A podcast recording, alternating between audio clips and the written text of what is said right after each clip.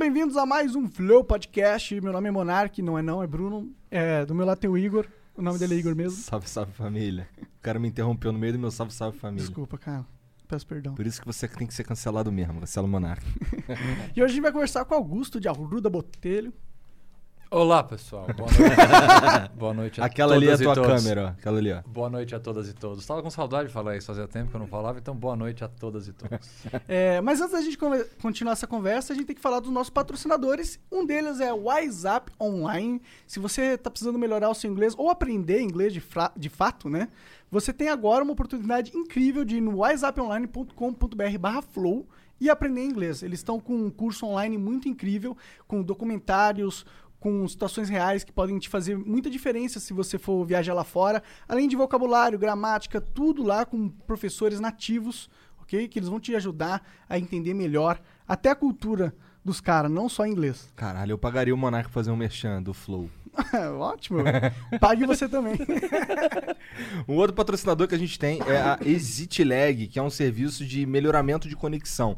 Então ele pega o seu- a sua a conexão com jogos, na verdade. Então se você tem lag, delay, ping baixo, se você passa mal aí com, com qualquer outro problema relacionado à internet, a sua conexão com o jogo, tenta o ExitLag aí, você pode testar por 3 dias sem colocar nem o cartão de crédito. Essa pra mim é a parte mais incrível de todas, que você não tem como esquecer lá o teu cartão de crédito e acabar pagando sem querer. Então, experimenta o ExitLag, é um aplicativo que você baixa no teu PC, tá aqui na descrição aí, junto com wiseuponline.com.br barra flow, que você devia mesmo estudar inglês, importante. Muito importante.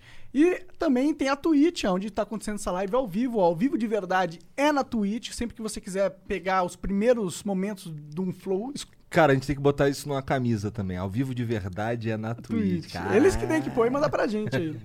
É, então você pode mandar 300 bits aqui se você quiser mandar uma pergunta pra gente, ok? A gente vai ler. Se quiser mandar uma divulgação do seu produto, manda pelo menos 5 mil bits. Senão a gente não vai ler. Senão já vai cortar lá. Ele vai, a gente vai ler a mensagem que não é propaganda e depois vem um monte de cortezinho assim, É, pra gente só quanto- ignorar. Quanto mais bits você mandar na propaganda, melhor a gente vai fazer ela. É, o Monark fazendo propaganda. É, tu eu viu tenho aí? níveis, eu tenho níveis. É, só não vai pular também, porque às vezes os caras mandam bits e depois vem reclamar pra mim que Hum. vocês não leram, só que tá no grupo. Vocês que pulam aí. Então, Sério? é, começa a prestar atenção. O Monark é muito ruim, cara. Ei, caralho. É, você pode também dar um sub aqui pra você acompanhar o chat. né? Na verdade, você pode acompanhar o chat, mas pra você escrever e participar no chat, é só sendo sub do Flow, então fortalece a gente dessa forma. Se você tiver o Amazon Prime ou Prime Video, você pode dar um sub de graça. Basta você linkar a conta desses, desses sites com a Twitch. E aí você vai ver ali no embaixo do player, vai ter uma coroinha, e você dá sub e você vai ser feliz. É isso, corte do Flow também. Melhor canal de corte de todos os tempos. Exato. Bora conversar, né? Acho que é isso. Falamos sobre Chegamos na parte de a conversar. parte boa. É. Augusto. Diga. Advogado pra caralho, né, cara? Pra caralho fica por sua conta, mas ele A primeira coisa que, que ele chegou, quando ele chegou aqui, a primeira coisa que o Monark falou foi: Caralho, você é alto, hein? Porra, eu não imaginava. Aí ele. Você não viu o resto. Famoso, isso não é mentira. famoso tripé. Cara, mas e aí, como que tá essa, essa vida de loucuras na internet, mano? Cara, é, é um mundo novo, né? Completa- Verdade. Não, pra mim é mundo novo. Não que eu não seja. Não é que eu sou tão tiozinho assim, mas é. A, principalmente depois da CNN, que obviamente a exposição.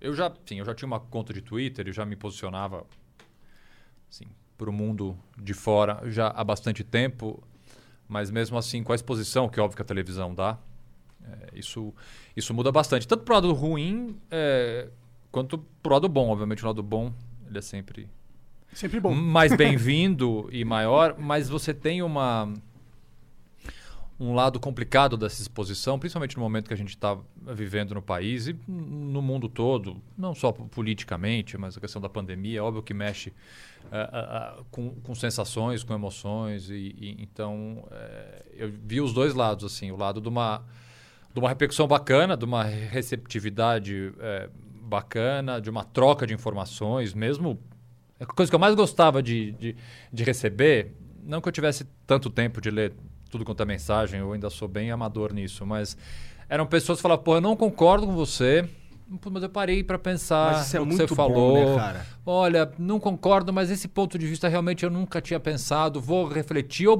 me indica alguma coisa que você falou. Você falou sobre isso, eu não concordo, mas eu quero ler mais. Pô, então, é assim, é uma das críticas. E, e, na verdade, o desafio eh, de ir para um canal de televisão e topar fazer o que eu fiz nesse período tinha muito disso, né? Porque. A- além do meu trabalho como advogado criminalista nos últimos 20 anos, eu tenho um trabalho eh, no terceiro setor com várias organizações, eh, O terceiro setor é o quê? ONG? ONG. Pode crer. Sim, ONG. E a gente tem um problema grave que é pregar para convertido, é ficar falando dentro da própria bolha. Cara, isso, isso que você tá falando é uma verdade brutal. Ela, ela, inclusive, é meio chato É, isso. assim, você fala, você pregar para convertido é difícil. Então, pô, eu dou palestra no Brasil inteiro, em faculdades, em, em congressos de direito, em que 80, 90% das pessoas que estão ali te ouvindo concordam com você.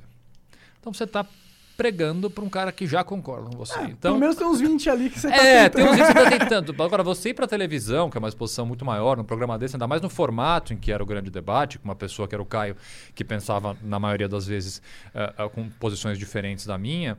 É, um, é, um, é é uma forma de você falar para um outro público. Então, o desafio de, de, de, de falar, de me posicionar para um público que não necessariamente pense como eu, é uma das coisas mais bacanas e mais produtivas. Então, essa, essa entre aspas, crítica que vinha, ou essa constatação, pô, não concordo com você, mas achei legal essa tua posição XYZ, puta, isso pra mim foi quando é mais legal. Obviamente que isso você atrai, com a exposição, você atrai haters de tudo quanto é tipo. Ah, todo mundo, não tem e como. que, assim, sinceramente, as pessoas, pô, você não se incomoda? Não, cara.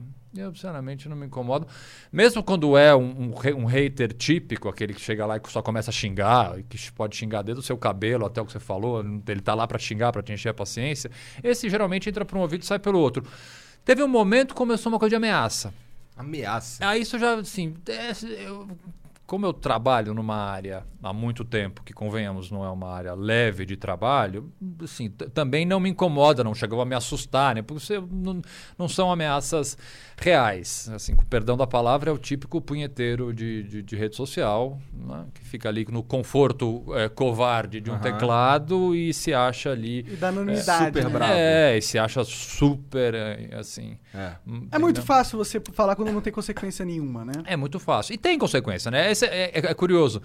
Eu tive uma passagem específica que eu achei que eu achei válido responder, porque às vezes a imensa maioria desse tipo de mensagem eu sequer leio, algumas eu leio e 99,9% eu não faço nada. Mas teve uma que me incomodou porque a pessoa era um advogado. Hum. Eu olhei, a cara tava lá de terno e gravata, era uma... e você via que era uma conta real, não era um robô, não era nada. Eu falei, pô, pô, bicho, quem é esse cara? Aí eu fui entrar na conta do cara, era um advogado.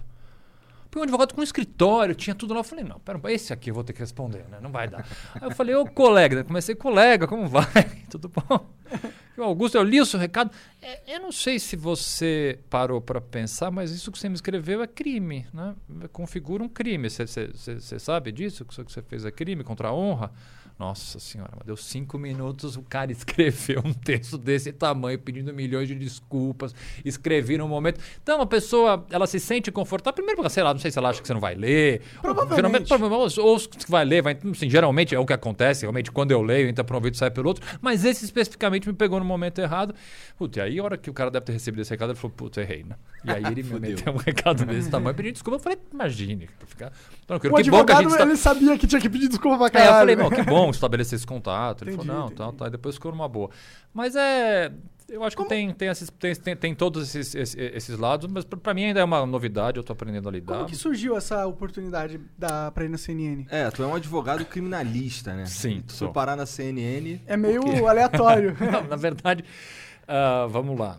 É, a CNN já tinha uma edição do Grande Debate, né? Que quem fazia ah, a edição era a Gabriela Prioli, que é amiga minha há muitos e muitos anos, que é uma advogada criminalista também de formação. Gabriela fez direito, trabalhou no escritório de advocacia criminal, que é um escritório que tem muita ah, proximidade com o meu escritório, que é o escritório do Toron, que é um grande criminalista aqui de São Paulo. Eu conheci a Gabriela.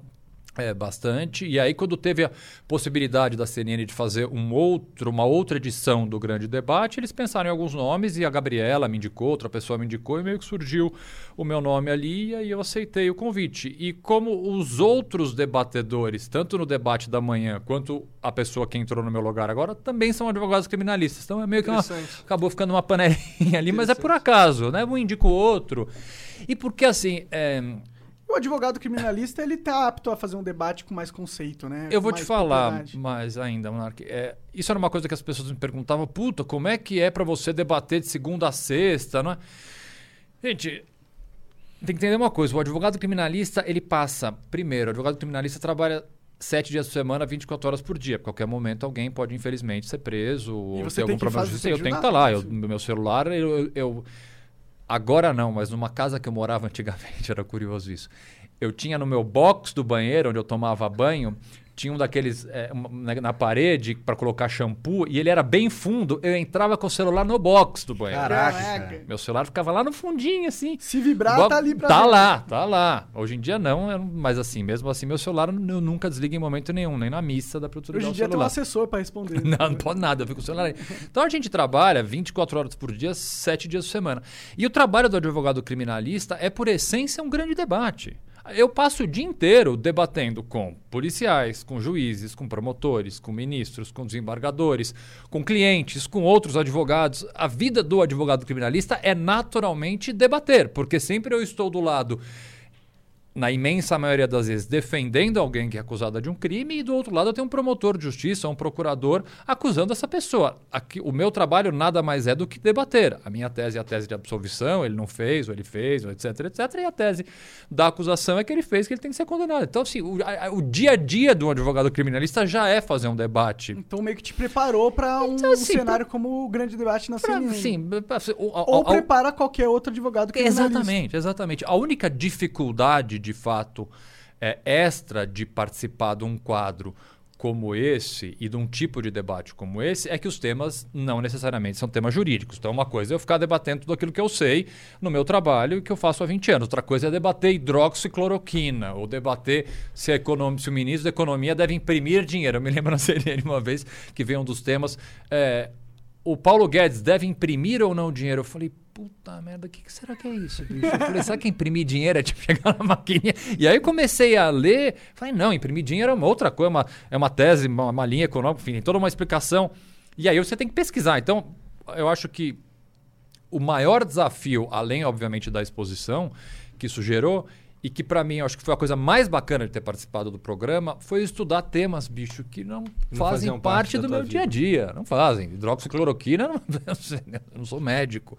É, economia, eu patino em economia. E como outros temas que nós tivemos que debater e que me fizeram estudar, me fizeram aumentar uma rede de contatos de pessoas que me ajudaram, porque obviamente eu fui ajudado por pessoas especialistas. Eu liguei para vários médicos, eu liguei para economistas, eu liguei para uma, uma série de pessoas. Olha, me, me dá uma linha, o que, que é isso, o que, que não é. Então, é essa construção de você aumentar seu repertório para poder participar de um, de, um, de um programa como esse, puta, é, é incrível, né? Assim, Vou te fazer uma pergunta aqui, talvez um pouco difícil. imagina, Vamos lá. não tem pergunta difícil.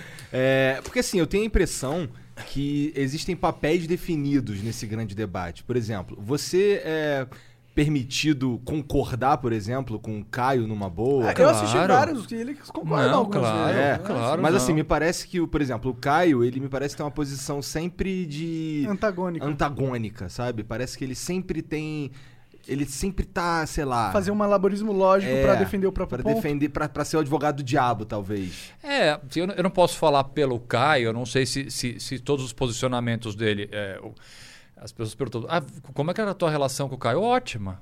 Ótima, a gente conversava nos assim, conversava super pouco em razão da pandemia, e, assim, eu- é, é, e, e do isolamento, e eu cumpri de forma bem responsável o isolamento. Então eu saía de o, o debate começava 8h50, eu chegava na CNN 8 e meia, me preparava ali, entrava no estúdio, bicho, o programa acabava, eu não dava nem tchau para as pessoas. Coloca a máscara, gel, álcool em gel, papai, e vou para minha casa. Então não, não, não, eu não tive oportunidade até de ter essa relação mais próxima, mas era uma relação super eh, cordial, a gente discutia os temas, ah, não, mas isso aqui tá mais ou menos, por onde você vai, por onde não vai. Não ficou problema nenhum. Agora, eu não, eu não, eu não sei, então eu não, eu não tenho nem como te responder. Não, mas e tu? Tu tinha um papel definido? Não, zero, zero, É. não, zero liberdade total. Como ele também tem, não, liberdade 100% total. Tanto que em vários temas nós concordamos. O que também é bacana, É, entendeu? é. É, Claro, poder, porque, claro, assim, bicho, isso, isso que é uma coisa é, que, que, que me incomoda. é, e, na verdade, o debate e, e- e- e o programa, na verdade, ele é o reflexo de algo que já, a sociedade já vem, de certa forma, passando. Que é essa sempre necessidade de tornar a divergência de ideias uma briga. É.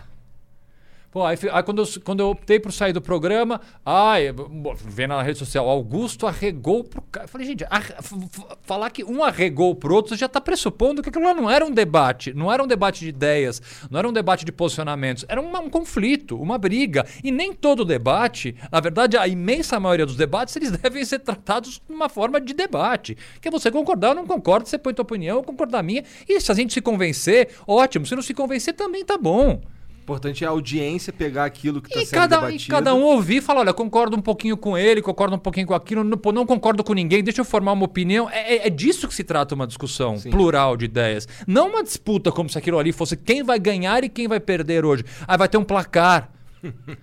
Toda discussão virou assim. É, na verdade, isso não é culpa do debate ou deste tipo de debate. É culpa do momento em que a gente está vivendo, que qualquer divergência de posicionamento, não só político, Divergência de posicionamento em relação a uma série de coisas. Ele necessariamente pressupõe um conflito, uma briga e um vencedor. Como se você sempre precisasse, numa discussão, vencer. Você não pode. Porra, não- não- eu, eu, eu acho que é de uma. É de uma humildade você pegar e falar, pô, você me convenceu. Puta, eu pensava assim, mas eu, eu te ouvindo agora, você me convenceu. Então as pessoas parecem que têm, têm pudor, têm vergonha de hoje em dia fazer isso.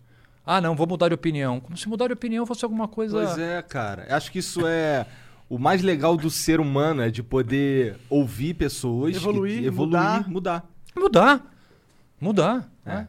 Mudar. Mudar de, mudar de opinião. E, e- e reconhecer os erros do passado. Olha, eu, eu sustentava uma posição nesse momento sobre qualquer tema. Não precisa, vamos, vamos fugir de política para não ficar parecendo uma discussão política. Só não mudando de time, né, que aí mudar de time é um pouco complicado, mas assim, qualquer outra coisa, pô, eu pensava, no, tinha um posicionamento em relação a isso agora, mudei, estudei melhor, vi que não é bem assim. Com certeza. A gente não tem mais essa. Infelizmente, acho que o momento, essa, essa, essa, essa, essa- esse pensamento binário, né? Que ou é uma coisa ou é outra, você não pode, de forma nenhuma, construir um caminho comum, é péssimo para tudo, né?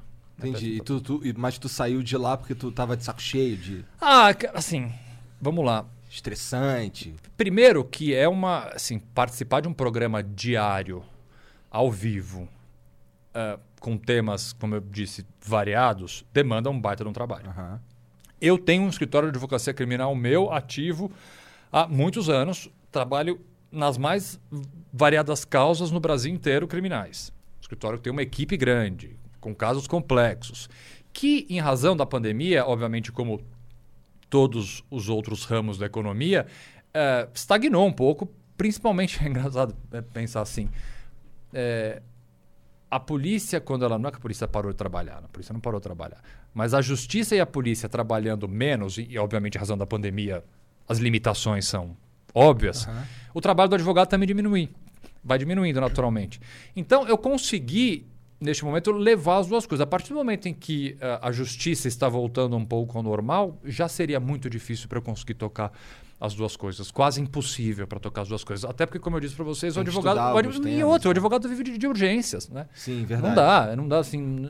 É, é, é muito complicado ter uma, ter uma agenda fixa ao vivo num canal de televisão, sendo que a qualquer momento meu telefone pode tocar. Então deu certo. É, do- é, como é que é? O casamento foi bom enquanto durou. Ah, imagino que deve ter sido uma experiência Ah, foi legal. super legal, né? É. legal. Mas e agora? Você pensa em manter ativa a personalidade pública? Ai, cara, então.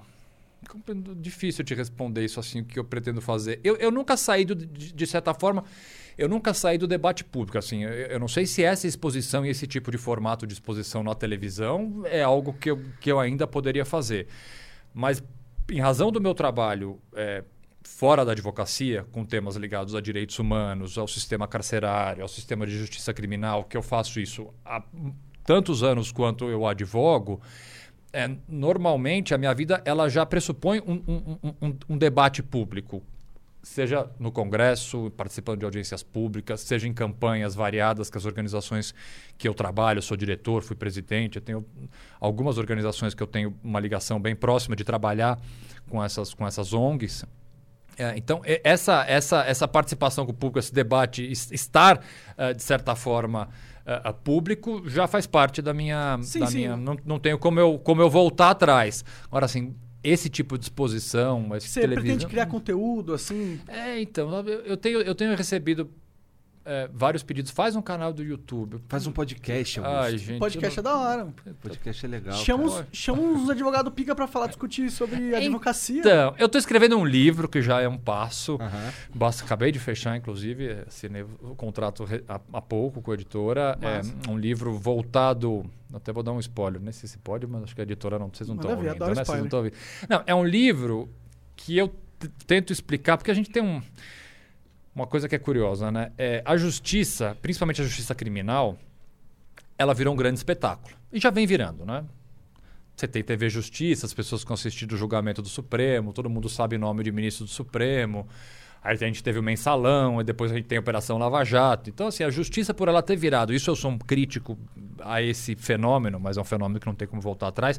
Por a justiça, principalmente a justiça criminal, ter de certa forma virado um espetáculo, é, o direito criminal e a advocacia criminal, ela virou um papo de mesa de bar, basicamente. Né? Todo mundo acha que sabe alguma coisa, né? Porque, infelizmente, até em razão um pouco da imprensa, que muitas vezes uh, uh, acaba fazendo um outro comentário que tecnicamente está errado, esse virou um tema fácil, né? Qualquer mesa de bar você senta, não hoje em dia, porque ainda os bares não estão abertos, mas no passado... Alguns estão. é, os, deve ter uns clandestinos. pô, as pessoas gostam de falar. Só que assim queira ou não, de, de, é, é, uma, é uma área técnica, que você tem questões técnicas, para dizer assim, não dá para falar com base no achismo. Então a tentativa desse livro é escrever sobre o sistema de justiça criminal, eu vou dizer assim, para o leigo, para o não advogado. Então explicando assim coisas básicas, mas de uma forma bem fácil de ser explicadas, as diferenças entre o que, que é um o que, trabalho do juiz, o que é um promotor, o que acontece no processo criminal, quem são os atores no processo criminal, quais são os seus direitos mais básicos. Por exemplo, isso eu já posso falar porque eu acho que eu coloquei no Twitter. É, vai ter uma parte do, do livro, por exemplo, que ele começa com dois direitos que todo mundo tem e ninguém sabe que tem, que é o direito de mentir e o direito de fugir. São dois direitos previstos na nossa lei. Mente, você, ao ser acusado de um crime, você pode mentir livremente. A nossa legislação permite. Nós temos o direito de mentir e o direito de fugir. Se você entende que uma prisão decretada contra você, por exemplo, é uma prisão ilegal, você tem o direito de contestar essa prisão, obviamente pelos meios legais cabíveis, mas você não tem obrigação, nada na lei te obriga a você, por exemplo, se apresentar na polícia. Então são dois direitos inalienáveis que a gente tem, que é o de mentir e o de fugir. Então é tentar falar um pouco sobre, sobre esses temas que muitas pessoas acabam falando com certezas absolutas e às vezes sem conhecer efetivamente. Então vai ser um, um, um, livro nessa linha. Agora, podcast é um negócio que é mais fácil. Canal do YouTube tem que estar tá eu lá falando, eu não sei. Eu Cara, sei. é mais. não sei se eu vou conseguir. Mas o problema é isso, não precisa, na real, ser. O canal do YouTube é. não precisa ser isso, mas é a concepção, porque é o mainstream do é, canal do YouTube. Hoje em dia. Ser eu, po vê... eu, posso estar mais desatualizado, é, pode ser que seja não, algum não, jeito. Não, você não está é? desatualizado. Hum. A maioria das pessoas vem dessa forma. Porque você tem o Felipe Neto uhum. apresentando dessa forma, você tem pessoas que apresentam dessa forma e dá certo. Mas existe um outro formato que dá certo também. Tipo, por exemplo, Flow dá certo e a gente não está apresentando, está apresentando. É verdade, é verdade. E eu acho que é. isso é. pode fazer. Pode, eu, te, eu tenho, eu tenho. Eu tenho recebido muito pedido de fazer alguma coisa nesse sentido, mas vamos ver. Vou, vou... A gente, a gente gosta sempre de incentivar aqui, É, sabe? é. E se quiser usar a nossa sala, pode usar Pode Dá também. pra eu também. gravar aqui. Pode, pode, Pode já fizeram, já Ó, fizeram. pronto, já tem tudo aqui. Já o tem microfone tudo tá bonito. Tudo aqui, você põe seu Já tem até o cara ali, ó, pra ficar trocando a câmera pra tu. Entendi, Ali, entendi. Tem energético, eu tomei um energético antes. É. sabe? Só que eu tava A geladeira cansado. tá abastecida. Cara, esse lance do. Você, você é advogado cri- criminalista que fala, né? É, criminalista. Cara, tu. Tu é porque assim, eu tenho, eu, eu tenho. Eu não conseguiria ser um advogado criminalista. Faz parte, tudo bem. A- Cara. Até porque, né? Eu também não. É muito, pô, é difícil ser, tá ligado? entendi, entendi. Ele parou no meio do É, caminho. entendi. É, mas assim, cara, tem um. eu, eu fico imaginando que nessa tua jornada aí de 20 anos, tu já pegou uns caras que são. Que, que tu queria mais que ele se fudesse ou não. Cara, é assim, vamos lá. Se você não parte de uma premissa básica dentro da advocacia criminal, você você não é um advogado criminalista. E qual é essa premissa básica? O advogado criminalista, ele não defende uma pessoa. Ele não defende muito menos o crime que essa pessoa está sendo acusada. O advogado criminalista, ele defende direitos. E os direitos, eles valem para uma pessoa cometeu esse crime escabroso ou que está sendo acusado de ter cometer um crime escabroso, da pessoa que está sendo acusada de cometer um crime leve ou do inocente. O direito é exatamente o mesmo. A lei é exatamente a mesma. Para mim, para você, para todo mundo que está assistindo, para quem é culpado, para quem é inocente, para o ladrão do banco, para o dono do banco ou para o ladrão de galinha. Se você não tem isso Entendi. dentro de você, sabendo que você não está ali para advogar para o Zé, para o João ou para Maria, você está ali para advogar para o direito do Zé, para o direito do João e para o direito da Maria, da Maria. Aí você não faz esse julgamento inicial, porque se você se parar para fazer esse julgamento, realmente é difícil. Óbvio que há casos que eu já trabalhei, dezenas, centenas de casos que trabalhei, que eram acusações gravíssimas, acusações que obviamente você numa primeira leitura você tem uma dificuldade é, e a, e é também um pouco. Aí tem os vários folclores da advocacia criminal que a gente acaba pegando muito esses fol- folclores porque a gente assiste muito isso em filme americano e filme americano não tem relação nenhuma com a realidade do que a gente vive. As pessoas têm a- o imaginário de que um advogado criminalista funciona assim. Então vamos lá, o monarca vai me procurar, aparece no meu escritório amanhã, ele vai chegar na sala, sentar e falar: Augusto, então, eu matei a minha vovó e eu estou. su-" Isso não existe. Assim, o cliente não necessariamente conta a verdade, inclusive para o advogado. Na verdade, a imensa maioria dos clientes, das pessoas que são acusadas, tendo elas sido serem, sendo culpadas ou não, muitas vezes a verdade não chega até o advogado. E você vai falar, puta, mas não faz diferença, não tem que saber? Não necessariamente, porque o que eu preciso defender o meu cliente é a acusação que está feita dentro do processo ali. Obviamente, em alguns casos, casos principalmente, vamos imaginar o seguinte, casos de crimes financeiros, em que há todo ali um esquema de desvio de dinheiro. Você saber como de fato aconteceu pode facilitar um pouco mais a tua defesa ou não pode, mas assim, é, é, é, é um é, é- é- é um folclore a gente achar que o cliente normal de um escritório de advocacia criminal senta a bunda na cadeira e começa a contar todas as verdades como se ali fosse um confessionário. Isso não existe, mas é, obviamente tem casos em que a acusação é muito grave. Então, se couber a mim, como advogado, fazer esse primeiro julgamento pensando no crime, não pensando no direito, aí eu vou ter. Aí com certeza eu teria uma dificuldade. Vamos imaginar o seguinte. é, aí é uma questão pessoal minha, não, não, não tenho nenhuma, nenhuma observação a fazer a advogados que não pensam assim. Eu tenho uma dificuldade, uma dificuldade pessoal minha em trabalhar em casos que envolvam crianças, por exemplo. É uma questão pessoal minha. Assim, a acusação que envolva criança, seja um crime sexual ou um crime de violência que envolva criança, eu tenho uma tendência a ter dificuldade realmente. Então é um caso que eu olho com, com mais cuidado. Porque se eu ficar incomodado com o caso, eu não vou fazer uma boa defesa. E você, tem, você pode não aceitar? Claro que posso. Entendi. Claro que posso. Posso não aceitar por razões.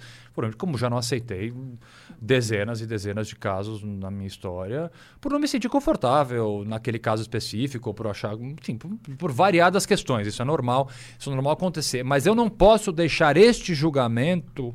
Esse julgamento do homem médio, esse julgamento da sociedade, esse julgamento que nós, como cidadãos, fazemos de uma acusação grave, interferir no meu trabalho. E por isso que eu tenho que ter esse norte esse princípio básico que eu não estou advogando para uma pessoa, eu estou advogando para um direito. A E partir do agora- momento que eu consigo fazer agora, isso. Eu, eu acho que eu consigo ser um advogado criminalista, assim. Porque, Não, assim, não, pelo- tá, tá cheio de advogado criminalista já, não vem mais concorrência que o mercado tá. pe- Não, fica aqui. Pelo que eu tô entendendo, e aí tu me corrige se eu estiver falando merda. é, então tu, tu não tá sempre querendo que o cara seja absolvido. Tu quer só que ele seja. que, que tem, sejam observados os Claro, direitos. claro, claro, claro. Porque assim, eu achava que você tava ali pra dar um jeito daquele cara ali que é um assassino ser absolvido. Primeiro, vamos lá. Quem dá jeito não é. Assim, vamos, a sua pergunta é interessantíssima porque é, é, é, assim, é, é, é um- é um pensamento muito normal isso. É, eu não decido. Vamos começar pelo básico. Eu não decido nada. Quem decide, vamos lá. Quem decide alguma coisa é um juiz. Então, assim, o poder de decisão, a caneta não é minha. Né? Eu também não uso essa, essa acusação que muitas vezes é feita. O advogado usa brechas da lei. Não tem brechas na lei, tem a lei. A lei está dizendo aquilo ali. Se eu pinço aquele pedaço da lei e uso isso, não é uma brecha. Tá lá, a brecha é o que está faltando, concorda? Isso aqui é uma brecha. Não tem brecha na lei. Tem a lei. Ah, se a lei pode ser usada em determinado momento para XYZ casos para beneficiar o meu cliente para alguma coisa, eu vou usar a lei. Eu não uso brecha da lei. E aí, muitas vezes, o trabalho do advogado criminalista, ele está muito também focado no fato de que um acusado de um crime grave, por exemplo, tem pessoas que confessam. Vamos começar por aí. Como é que eu vou pedir absolvição de alguém, dizer que a pessoa não fez nada, se meu cliente foi lá e confessou? Então o trabalho do advogado é fazer com que. Por isso que a gente tem que se- sempre ter em mente o seguinte: eu não estou advogando para a pessoa, eu estou advogando para o direito.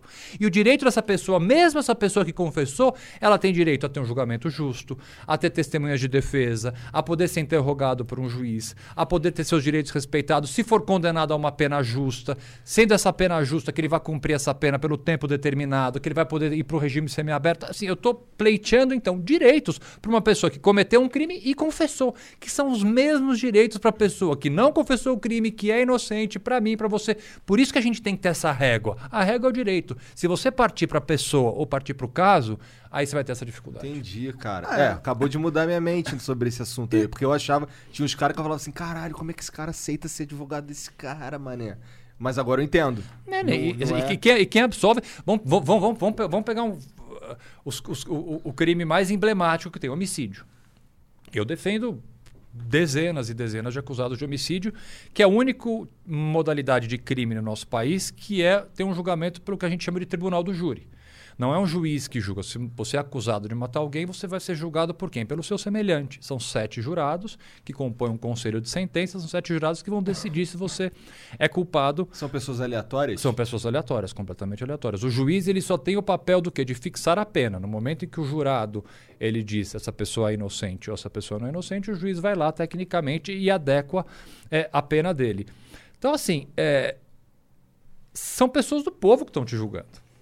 Né? Então, o meu trabalho ali, a partir do momento em que chega uma acusação de um crime de homicídio como esse, é fazer valer o direito que ele tem de negar, por exemplo. Por isso aquele quando eu comecei falando do direito de mentir. Se o cliente chega no meu escritório dizendo eu só fui acusado de matar tal pessoa, não fui eu, é o meu papel sendo voz.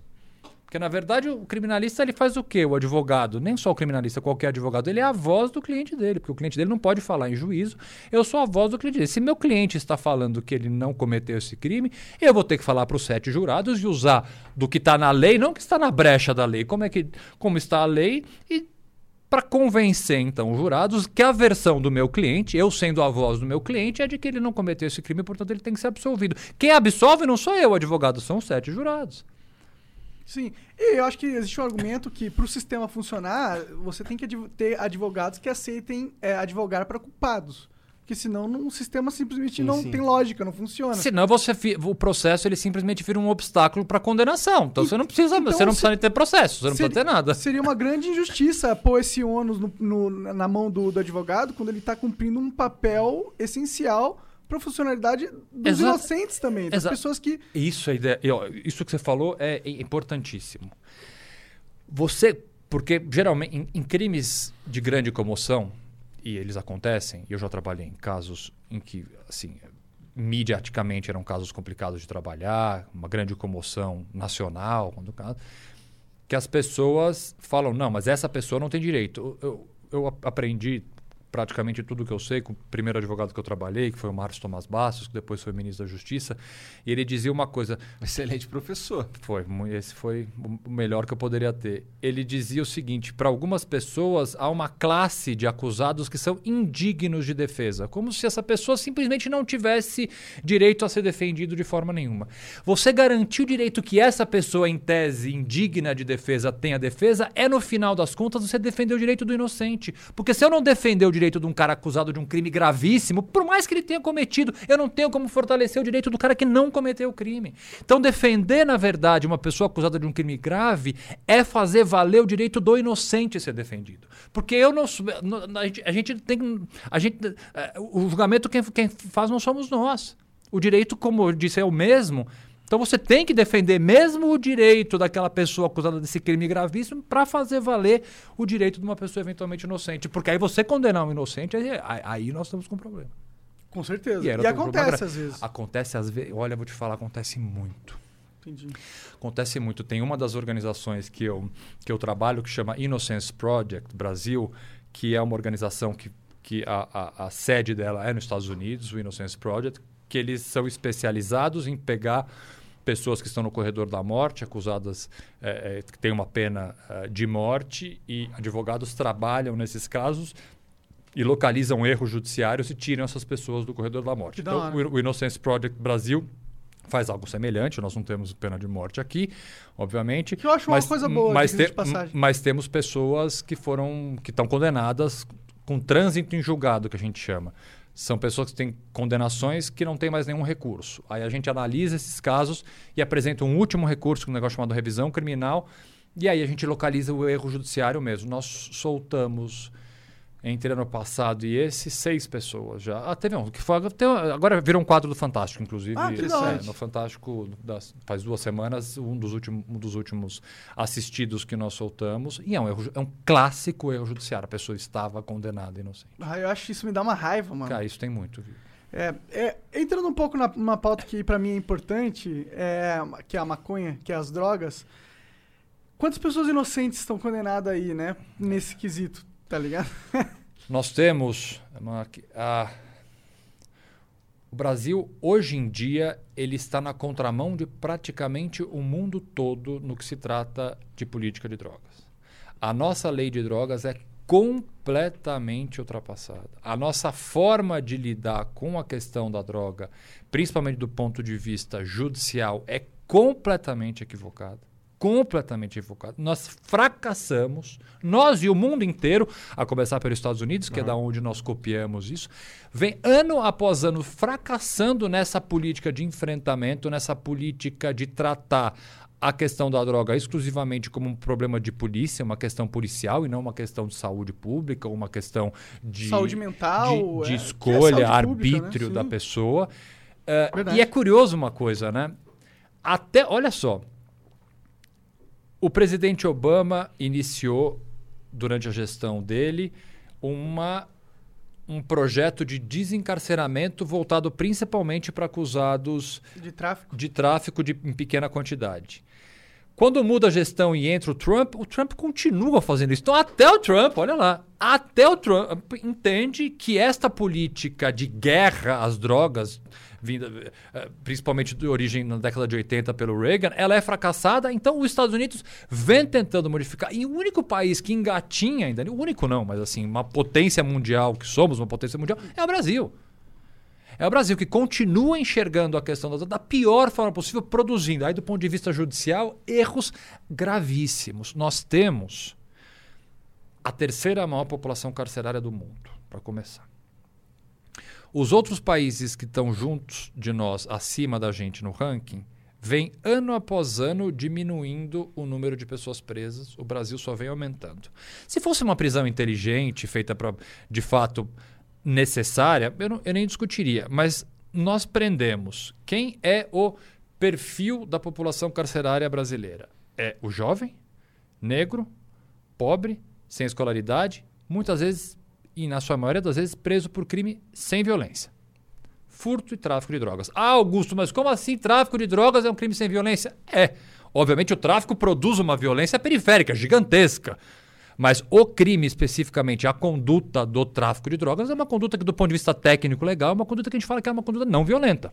É, momento Ninguém que a é pessoa- tá pra, vendendo, se é você uma- é, ve- comércio. é um comércio, não há nenhuma violência Direta. direta. Obviamente que indireta é gigantesca, mas diretamente. necessariamente é, não- também. é um crime, mas é um crime É. sem violência.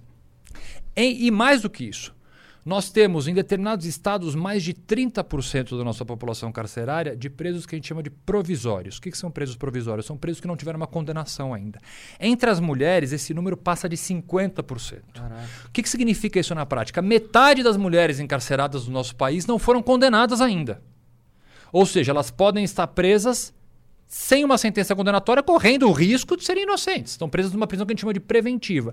E um número extremamente excessivo, principalmente entre a população carcerária feminina, e esse número é maior, presa por tráfico de droga e tráfico de pequenas quantidades de droga, e mais, um número assustadoramente alto de mulheres, esposas de presos, que são presas ao entrar no presídio com uma pequena quantidade de drogas para levar para o marido. Então, assim, é um sistema completa, É desumano isso aí, né? feito com- de forma completamente equivocada. Para começar, a gente tem um problema na nossa lei de drogas que é o seguinte: nós não diferenciamos, não há nenhuma diferenciação objetiva e prática para diferenciar o usuário do traficante. O, qual é o resultado prático disso? A gente produz distorções na justiça completas. Pessoas presas com uma pequena quantidade de maconha, consideradas traficantes, porque eventualmente tem um pouco de dinheiro no bolso, ou porque foi preso próximo de uma região, conhecidamente uma região de venda de drogas, e uma pessoa presa com uma quantidade maior de drogas, que pode até vir a ser um traficante, hum, acaba não sendo condenado por tráfico por uma questão ou outra. Então nós temos assim distorções para os dois lados. Um real traficante mesmo poderia receber uma pena por tráfico, muitas vezes acaba não sendo condenado, quando um usuário acaba sendo condenado por tráfico. Porque a gente não tem uma regra minimamente objetiva, de, por exemplo, de quantidade. Não Vamos tem? copiar- não tem, não, não tem. Nossa, nossa lei não prevê quantidade de droga. A diferenciação entre tráfico e porte, ela é um conjunto de informações, sendo que a quantidade isoladamente ela não pode ser é, é, objeto específico dessa diferenciação. Mas mesmo quando a quantidade é usada para diferenciar o tráfico do porte, a lei não prevê que quantidade é essa. Então a gente tem casos, por exemplo, esdrúxulos de julgamentos que são o seguinte: ah, a pessoa foi presa com 40 gramas de maconha. Aí o juiz fala assim: e o indicativo de que isso era para tráfico é porque foram encontradas 10 porções de 10 gramas. Bom, o sujeito acabou de comprar 10 porções de 10 gramas, juntando da 40. Assim, não necessariamente o fato da droga estar porcionada em 10 porções de 10 gramas significa que ele estava lá para vender. Ele pode ter acabado de comprar. Se- se- sem ter um critério, ou de fato ele poderia ser traficante claro. mesmo. É eu indício a mais eu tô, eu tô usando só Sim, esse sim. exemplo para dizer que a falta de critério produz essas distorções que fazem com que a gente tenha um sistema prisional recheado de pessoas, que, eh, inclusive presas por questões de drogas, que não deveriam estar lá. Isso, isso sem, sem entrar na questão é, mais filosófica da coisa, se, é, que se a gente tinha que prender pessoas ou proibir ah, o consumo de drogas, né? Mas eu acho que isso também é uma, é uma conversa que meio que já foi decidida, assim. Então, médio, vou- aí o que, que a gente tem, e esse, até é, é- é um, é um- é um tema importante da gente trazer, até porque ele está parado no Supremo Tribunal Federal há muito tempo. Se vocês vou fazer uma propaganda, ó, é para essa câmera que eu tenho que olhar. Isso, manda ver. Se vocês não, não, se você entrar no YouTube, ó, agora eu já sei, É? você vai ter lá, é, tem um recurso em trâmite no Supremo Tribunal Federal que está parado há, eu acho que há pelo menos uns dois, três anos, na mão de um dos ministros, em que se discute o artigo 28 da Lei de Tóxicos, que é o quê? É o porte para consumo próprio. Então, há um pedido de uma série de organizações no Brasil inteiro para descriminalizar ou tornar inconstitucional esse artigo 28, ou seja, para permitir o porte para consumo próprio. Aí você vai ter lá vários advogados que fizeram sustentação oral. Sustentação oral, quando você vai lá e fala para frente dos ministros, um dos advogados sou eu, vocês querem assistir minha sustentação, Ah, que, que eu hora, defendo a descriminalização Boa, cara, parabéns. especificamente desse artigo Legal. 28 para permitir que o porte para consumo não seja crime. Que massa. Porque realmente, e até eu uso uma. Foi bacana essa sustentação. Eu tô mais novinho, com menos cabelo branco época. Deve fazer uns quatro anos já, acho que isso. Mas eu peguei a frase eh, de um criminólogo, um, um cara super importante, que ele fala que com relação a, a, a quem. Porta a droga para consumir num ambiente privado, é um típico caso que a gente chama de autolesão. O máximo que ele vai estar fazendo é se autolesionando. Se eu uso alguma substância entorpecente dentro da minha casa, sozinho, no que eu estou interferindo no direito de terceiros? Não estou. Concorda? Estou dentro da minha casa. O máximo que eu posso estar fazendo é me autolesionando. E aí esse criminólogo fala: todos têm direito a ir ao inferno à sua própria maneira, desde que isso não atinja um direito de terceiro. Então, ao fim e ao cabo, o usuário de droga que faz uso da droga num ambiente privado, ele está no máximo lesionando a própria saúde dele. Sim. Tem aquela, aquela máxima que não existe crime sem vítima. Nesse caso específico. Então, por isso que a gente defende que o artigo 28 especificamente é inconstitucional, não deveria ser crime o porte para consumo de droga. Isso é uma. Isso é uma assim, o Supremo, por exemplo, poder. Se o Supremo. É que assim. Tem o pautas. contexto político é difícil nesse O caso. que, que a gente vai fazer com o aparato inteiro de guerra às drogas? Vamos fazer o que com esse monte de. Bom, primeiro parar de gastar dinheiro, né? Para começar usar o dinheiro, usar o dinheiro. Um, um dos argumentos é, é curioso, porque, porque co- como é que funciona esse julgamento? É, é interessante assistir esse julgamento, porque por que, eu fui lá fazer essa sustentação oral? Porque existe uma, uma, uma figura no direito que chama amicus curi, tem esse nome bonito, que traduzindo para português chama amigo da corte. Pô, da Tavene aí. doutor, É meio da Tavene. taveira. A- Amigo da corte é o seguinte: quando tem um tema muito relevante sendo julgado no Supremo, organizações da sociedade civil se apresentam como amigos da corte, dizendo: olha, eu represento, por exemplo, nesse caso, eu represento uma das organizações que eu fundei, que é o IDDD, Instituto de Defesa do Direito de Defesa, que é uma organização de advogados criminalistas. Como é que é o nome? É, o nome é ruim pra IDDD? caralho. O nome é ruim pra cacete, gente. Mas não fui eu que dei esse nome. É- IDDD, Instituto de Defesa do Direito de Defesa. Tem 20 anos, fizemos. Me lembra um código de Duke Nukem, ID- IDKFA pra ser O, no- o imortal. nome é ruim pra cacete. Foi o Dr. Márcio que fez esse nome, que Deus o tenha, mas o nome é ruim.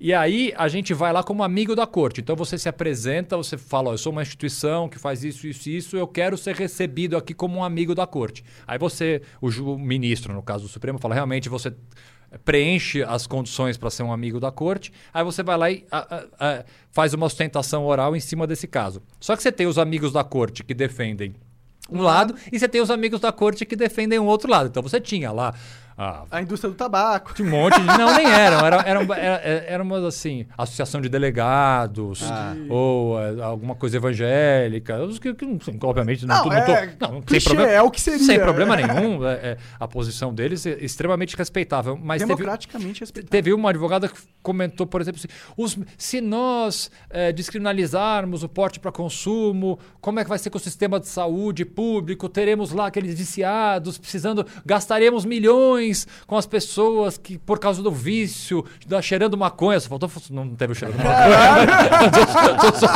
Mas praticamente. Aí eu, É, na- pouparíamos milhões não, também. na hora que eu fui falar, eu falei, bom, mas a gente já gasta milhões com as pessoas que fumam tabaco, gastamos milhões e milhões com as pessoas com cirrose, Com obesidade. por causa de bebida. Falei da obesidade, falei, gastamos milhões com as pessoas que infartam porque são obesas. Assim, assim, o sistema de saúde público já gasta é, milhões com, É pra isso pesso- que ele tá lá. com pessoas que, na verdade, estão lá em razão de uma própria conduta. Sim, vamos, ser bem Sinceros. Vamos ser bem pragmático Ah, aqui. né? O- a, a pessoa que tem um problema de cirrose, vai precisar de um transplante ou coisa parecida, ele teve isso por uma escolha dele. Ou uma caralho, escolha, cara. não diria que é uma escolha, na verdade é uma doença, se for uma, no caso, se for uma, um- uma adição, uma dependência. há escolha, Ma- né? Mas de fato, mas de fato ele está lá por uma conduta, enfim, de uma iniciativa, De- certa forma, dele. Sim. E nós gastamos, o sistema público de parte, saúde é isso, é isso que a gente concordou quando a gente criou essa parada. Faz- exatamente, faz parte. Então teve essa, teve essa discussão que na época foi, foi curiosa. Mas eu concordo com você. Acho que assim, um, um pri- primeiro passo para se começar. A pensar de- da, da melhor forma como, como a gente trata a questão de segurança pública, por exemplo, e o sistema penitenciário, que é esse caos que é, é, é fazer uma, uma, uma revisão completa, completa, completa da lei, da lei de drogas. Fazendo isso da forma como os americanos vêm fazendo, como o Uruguai vem fazendo. Tentando, Portugal, por exemplo, tem uma lei super interessante de drogas. Assim, tem tantos exemplos que deram certo. Agora, convenhamos, bicho, 2020. Olha o estado que nós estamos aqui, né? Olha a situação que está o nosso país. Vocês acham que alguém vai levantar nessa altura do campeonato uma bandeira para falar, olha, então, realmente eu estou me candidatando aqui, a minha pauta é a descriminalização. Não, É, Já foi, o Eduardo Jorge fez isso. né? é, mas assim, não é uma pauta popular. Sim, né? sim. Não mas é uma, é uma pauta popular, mas não é uma pauta fácil de vender politicamente. Não, é dificílimo. Né? Mas é muito popular, cara. Tem muita É, gente é. Que, que quer essa. A maioria dos jovens já, meu, já. até- Essa discussão já tá vencida. Não, mano. essa, entre, entre, entre os os jovens. com certeza, mas você pode até pensar em, com pessoas, hum, não vou chamar de mais conservadoras. O Fernando Henrique Cardoso, por exemplo, né? ele tem uma postura eh, altamente progressista em relação a drogas. Alguns ministros do Supremo, os que já votaram, por exemplo, eh, publicamente. Já e- tem e a declar- maioria apoiou, não foi? Uma Então, assim? não te- a gente não tem a maioria ainda, esse é o problema. Entendi. né? Não tem a maioria. O último vo- o, o- atualmente o caso está com o ministro Alexandre de Moraes. Ele, que pediu, esse ele cara- que pediu vista e está com ele já há bastante tempo. Esse cara parece ser um cara que não gostaria. né? Não, eu acredito que a posição. Eu acredito que a posição dele deva ser uma Porque ele posição. veio da polícia, né? Só por isso que eu penso Não, isso. mas, eu- mas mesmo assim, viu? Eu acho que a posição dele. Imagino aqui, não, não tenho nenhuma informação, mas imagino, eu conheço, eu acho ele um, um ministro que, assim, que, eu, que eu respeito, conheço aqui de São Paulo, ele era- foi advogado, foi promotor aqui. Eu acredito que ele, mesmo que ele não concordasse no passado, eu acho que hoje, parando para pensar, estudando melhor e principalmente vendo exemplos de outros lugares, eu acredito que o ministro Alexandre, por exemplo, seja uma pessoa que não tenha pudor, pudor assim, por dizer, vaidade de falar, mudei de ideia. Ah, acho isso bom. E talvez eles, eles estejam esperando agentes como talvez nós aqui do Flow pra criar o espaço pra ele tomar verdade. essa decisão, tá ligado? verdade. Como que você sente que tá esse cenário assim no Brasil? Você acha que tá evoluindo ou você acha que tá travado e você espera que fique travado até o Bolsonaro sair dessa parada? Especificamente em relação à lei de drogas ou todo ou, o país como O país eu acho que. Mas em, em específico a drogas nesse Não, acho momento. que nesse momento esquece. Acho que a gente não vai ter. Eu acho que o Supremo está longe de querer colocar a mão numa pauta que é uma pauta polêmica dessa nessa altura do campeonato. Eu acho que o Supremo Tribunal Federal ele assumiu um protagonismo é, recente, principalmente depois da pandemia e todos os embates que houve entre o Supremo ah, ah, e, e- e o, e o governo federal, que é um protagonismo que ele teve meio que assumir, não tinha muita opção, mas é, é um protagonismo que tem um lado, tem um lado ruim, né? Tem um lado, tem um lado perigoso. Você vê pessoas atacando o Supremo de uma forma bem além do simplesmente Tem a, a crítica, Tem um motivo né? que o Supremo lá nos ameaçando. Estados Unidos ele é super reservado, né? Tem um motivo, existe um motivo. É claro que existe. Por isso que eu sou, eu sou uma voz completamente solitária em criticar uma coisa que todo mundo concorda, que é a TV Justiça. Por exemplo, eu, eu sempre falo, sempre Mas você entende por que da crítica? Porque eu, é, tipo, é legal eu saber, eu poder saber o que tá acontecendo, entendeu? É, eu acho que é, tem mais em jogo pra quem tá ali, né? Mas eu acho que pelo, por esse mesmo fato que acaba acontecendo essa distorção. Por ter mais em jogo mediaticamente É, falando. pois é, o cara que tá, que tá lá, tem uma câmera nele ali. Ele tem e algo a ganhar além do caso. Gente, vamos, vamos ser bem rasteiro. Faz diferença pra mim, pra você e pra um ministro do Supremo ser vaiado ou ser aplaudido na pizzaria domingo. Aham. Todo mundo é humano. Eu gosto de ser aplaudido. Você também gosta. Claro, você também. E o claro. ministro também gosta. E eu não gosto de ser vaiado. Então, a partir do momento que você tá, ah, mas você tem que uh, aproximar a justiça do povo, o julgamento tem que ser transparente. O julgamento é transparente, tá lá no site, é público, todo mundo pode ir lá entrar. Uma coisa diferente, e aqui é uma crítica é bem pessoal minha, outra coisa é você televisionar ao vivo um julgamento do Supremo, porque faz com que, vamos, é, é só você mudar de país. Chega na França, e entra no restaurante na França, se entrarem 10 ministros da Suprema Corte na França, capaz que duas, três pessoas do restaurante saibam quem é. Aqui no Brasil, se entrar 10 ministros do Supremo no restaurante, o restaurante cai na hora, porque tu- a- visualmente a gente conhece, os caras são perseguidos na rua. Então, assim, assume-se um protagonismo, mas você leva o, o, O ônus disso. o ônus de assumir esse protagonismo. E aí te coloca num- num- numa disputa política, que muitas vezes não tem nada de política, que não favorece, por exemplo, a inclusão de um tema desse tão importante quanto a descriminalização do porte para consumo. Isso deveria estar incluído em pauta ontem. É, Isso né? já deveria ter sido julgado. Eu acho que o impacto de uma decisão dessa, Pô. de verdade, na vida real das pessoas, seria gigantesco. Gigantesco. Gigantesco. assim, coisa, No sistema mudança, carcerário. Uma mudança, assim, incrível, tá ligado? Dá pra pegar os caras que estão. Vamos dizer que aconteça essa mudança. Hum. Os caras que estão presos hoje, dá pra tirar eles da cadeia imediatamente? É, que não, necess- não vai ter, em tese, ninguém preso por esse artigo específico do porte para consumo próprio, porque esse artigo, isoladamente, ele não te daria uma pena de prisão. Entendi. Mas você vai, você pode evitar. Se você, se você colocar critérios que diferenciem melhor o tráfico do porte, bicho, já é assim um baita de um avanço. Um baita de um avanço. Você pega a lei de Portugal, por exemplo, que tem lá tantos gramas de tal droga que é permitido, tantos gramas. De... Se você criar esse critério, bicho, você já resolve muita coisa. O problema disso é que eu não posso abrir minha empresa de maconha, cara. Aí, é. Ah, pô, eu queria muito abrir, mano. Eu acho que o governo ia ganhar muito dinheiro, tá ligado? Muito, É, lá muito nos Estados dinheiro. Unidos, eh, na Califórnia, por exemplo, lá os caras estão financiando educação no, com raiva. no, lá. no, no Colorado, é, eu não sei o número atualizado, mas há alguns meses atrás era a segunda maior arrecadação do estado do Colorado já a venda de cannabis. Sim, esse cara é droga, cara. Vai vender, tá ligado? É Isso uma- porque na Califórnia, se eu não me engano, o imposto é de 47%, se eu não me engano. E os caras compram assim mesmo, né? E, porra. É, e, e é, pô, esse é um puto argumento que o cara fala, ah, vai legalizar, vai, vai ficar muito caro, o brasileiro ainda vai comprar com o traficante. Eu duvido. É, mas você, você tem, mas você tem, por exemplo, no, no- Uruguai, que você, você pe- pega exemplos, né? Por isso que é, assim, é, um, é, um, é um tema tão interessante de ser discutido. porque Você tem tanto exemplo colocado em prática que dá pra você pegar o que deu certo em todos os lugares e tentar replicar de alguma forma aqui. Dá pra você não precisa pegar. não- a gente tava falando até antes de começar, não precisa inventar a roda. Sim, Não exato. precisa inventar exato. a roda, a roda tá aí. Você pode pegar da legislação de drogas, o que de cada país ainda deu certo, obviamente, adequar a uma realidade brasileira, que é uma realidade, de, enfim, muitas vezes em alguns aspectos diferentes, mas de certa forma moldar essa realidade para nossa realidade e tentar aplicar. E tentar aplicar, não, não Concordo, precisa- não seria ser inteligente só, né? A gente tá atrasado aqui. eu não vejo, assim, no momento atual, cara, assim, do jeito que está a nossa política, o nosso país e o risco até enfim, rupturas democráticas e o momento que a gente está vivendo, eu não vejo clima nenhum para alguém levantar uma bandeira e querer pautar isso, tanto do ponto de vista eh, legal, pautar isso dentro do Supremo Tribunal Federal, quanto pautar isso na mídia, ou pautar isso como uma, como uma, uma pauta de campanha. Entendo, entendo, Infelizmente, eu acho que a gente está num momento difícil Ah. para levantar isso. Vamos torcendo aqui, né? é. Tem, Eu, eu vi que tem uns caras colocando em xeque direto aí a, a, a Operação Lava Jato. O que, que tu pensa disso, cara? É complicado. você, é, você é bem crítico, eu acompanho. Eu, vamos lá. Eu atuei e continuo atuando na Lava Jato basicamente desde quando a Lava Jato começou. né? Eu tive clientes desde as fases iniciais da Lava Jato, continuo hoje com clientes eh, que não são. Eu acho bem importante, s- sempre respeitando o, o sigilo da minha profissão, mas deixar isso claro. Eu atualmente eu não tenho nenhum cliente que seja réu na Lava Jato. Tenho pessoas que são investigadas Aham. na Lava Jato, mas réus, atualmente eu não tenho nenhum cliente, mas já tive dezenas de clientes. A Lava Jato, ela, assim, ela tem um papel e teve e ainda tem e terá um papel fundamental no nosso país. É uma operação que ela merece sim, em determinados aspectos, apoio, aplausos e respeito. Aplausos é um pouco demais, aplausos não chega a merecer, mas ah, atenção, porque sim, havia um esquema de corrupção em determinados setores do governo, em determinados setores do nosso país, e que esse esquema de corrupção foi desnudado, que pessoas foram acusadas corretamente, foram presas, foram condenadas, até aí tudo bem.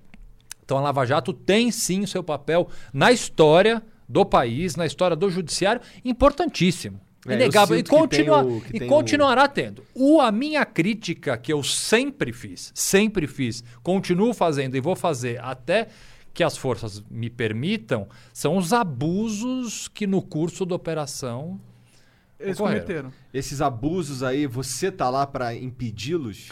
Sem o advogado, os abusos seriam com certeza muito maiores. Houve uma série de irregularidades, ilegalidades, abusos que, sob a justificativa, muitas vezes, que até hoje as pessoas usam, ah, de que os fins justificam os meios. Ah, bom, o que que é um direitozinho ali? O que que é uma leizinha aqui? Se o mais importante, olha o que nós recuperamos, recuperamos um trilhão, um bilhão, sei lá quantos bilhões de reais. Ótimo, recuperamos, mas dava para ter recuperado parte disso seguindo corretamente a lei, seguindo a Constituição. A gente não precisava Dá pra recuperar tudo seguindo a lei a gente não corretamente. precisava fazer e não é nenhuma interpretação diferente é bem diferente são, são duas coisas diversas não é não tô aqui para falar ah você é uma coisa que sempre vem ah você não tem isenção para falar porque você é advogado das pessoas bicho para mim não faz grande diferença na verdade é, ser ou não advogado das pessoas porque volto a dizer a lei está lá é uma só o que eu tô falando é o direito não tô falando do meu cliente eu tô falando do direito que meu cliente tem que qualquer outra pessoa tem É, um- é uma visão científica da coisa. Exatamente, uma visão técnica da coisa. É. Então você teve, você teve abusos cometidos sim, abusos que ficaram bem bem claros, que hoje são conhecidos. foram, qual foi o pior abuso que eles cometeram? Ah, eu acho que são assim al- al- alguns métodos. Eu, eu acho que assim é- é, a Lava Jato ela criou alguns métodos de trabalho e aí ela aplicou esses métodos, métodos em alguns casos e aí isso produziu ilegalidades muito grandes. Então, o primeiro método de trabalho que para mim é um dos mais nefastos da Operação Lava Jato é prender ilegalmente pessoas preventivamente. Então foi legal as, as A- a várias, não, não, algumas Não, não, algumas não. algumas não, não, não, algumas é, não, o que- Algum, algumas Me prisões. dá um exemplo de uma Tá, prisão. vamos lá. Porque, por que que uma, qual, o, que, o que diferencia uma prisão preventiva de uma prisão legal e ilegal? A prisão preventiva, por ser uma prisão antes de uma condenação, ela tem que seguir um, um artigo específico da lei. Você tem que justificar por que, você está prendendo alguém sem ter condenado ela ainda. Então, essa pessoa ela tem que estar dando. Eu vou traduzir para um português mais claro. Ela está, por exemplo, coagindo testemunhas. Ela está destruindo provas. Ou ela deu indicativos de que ela pode fugir.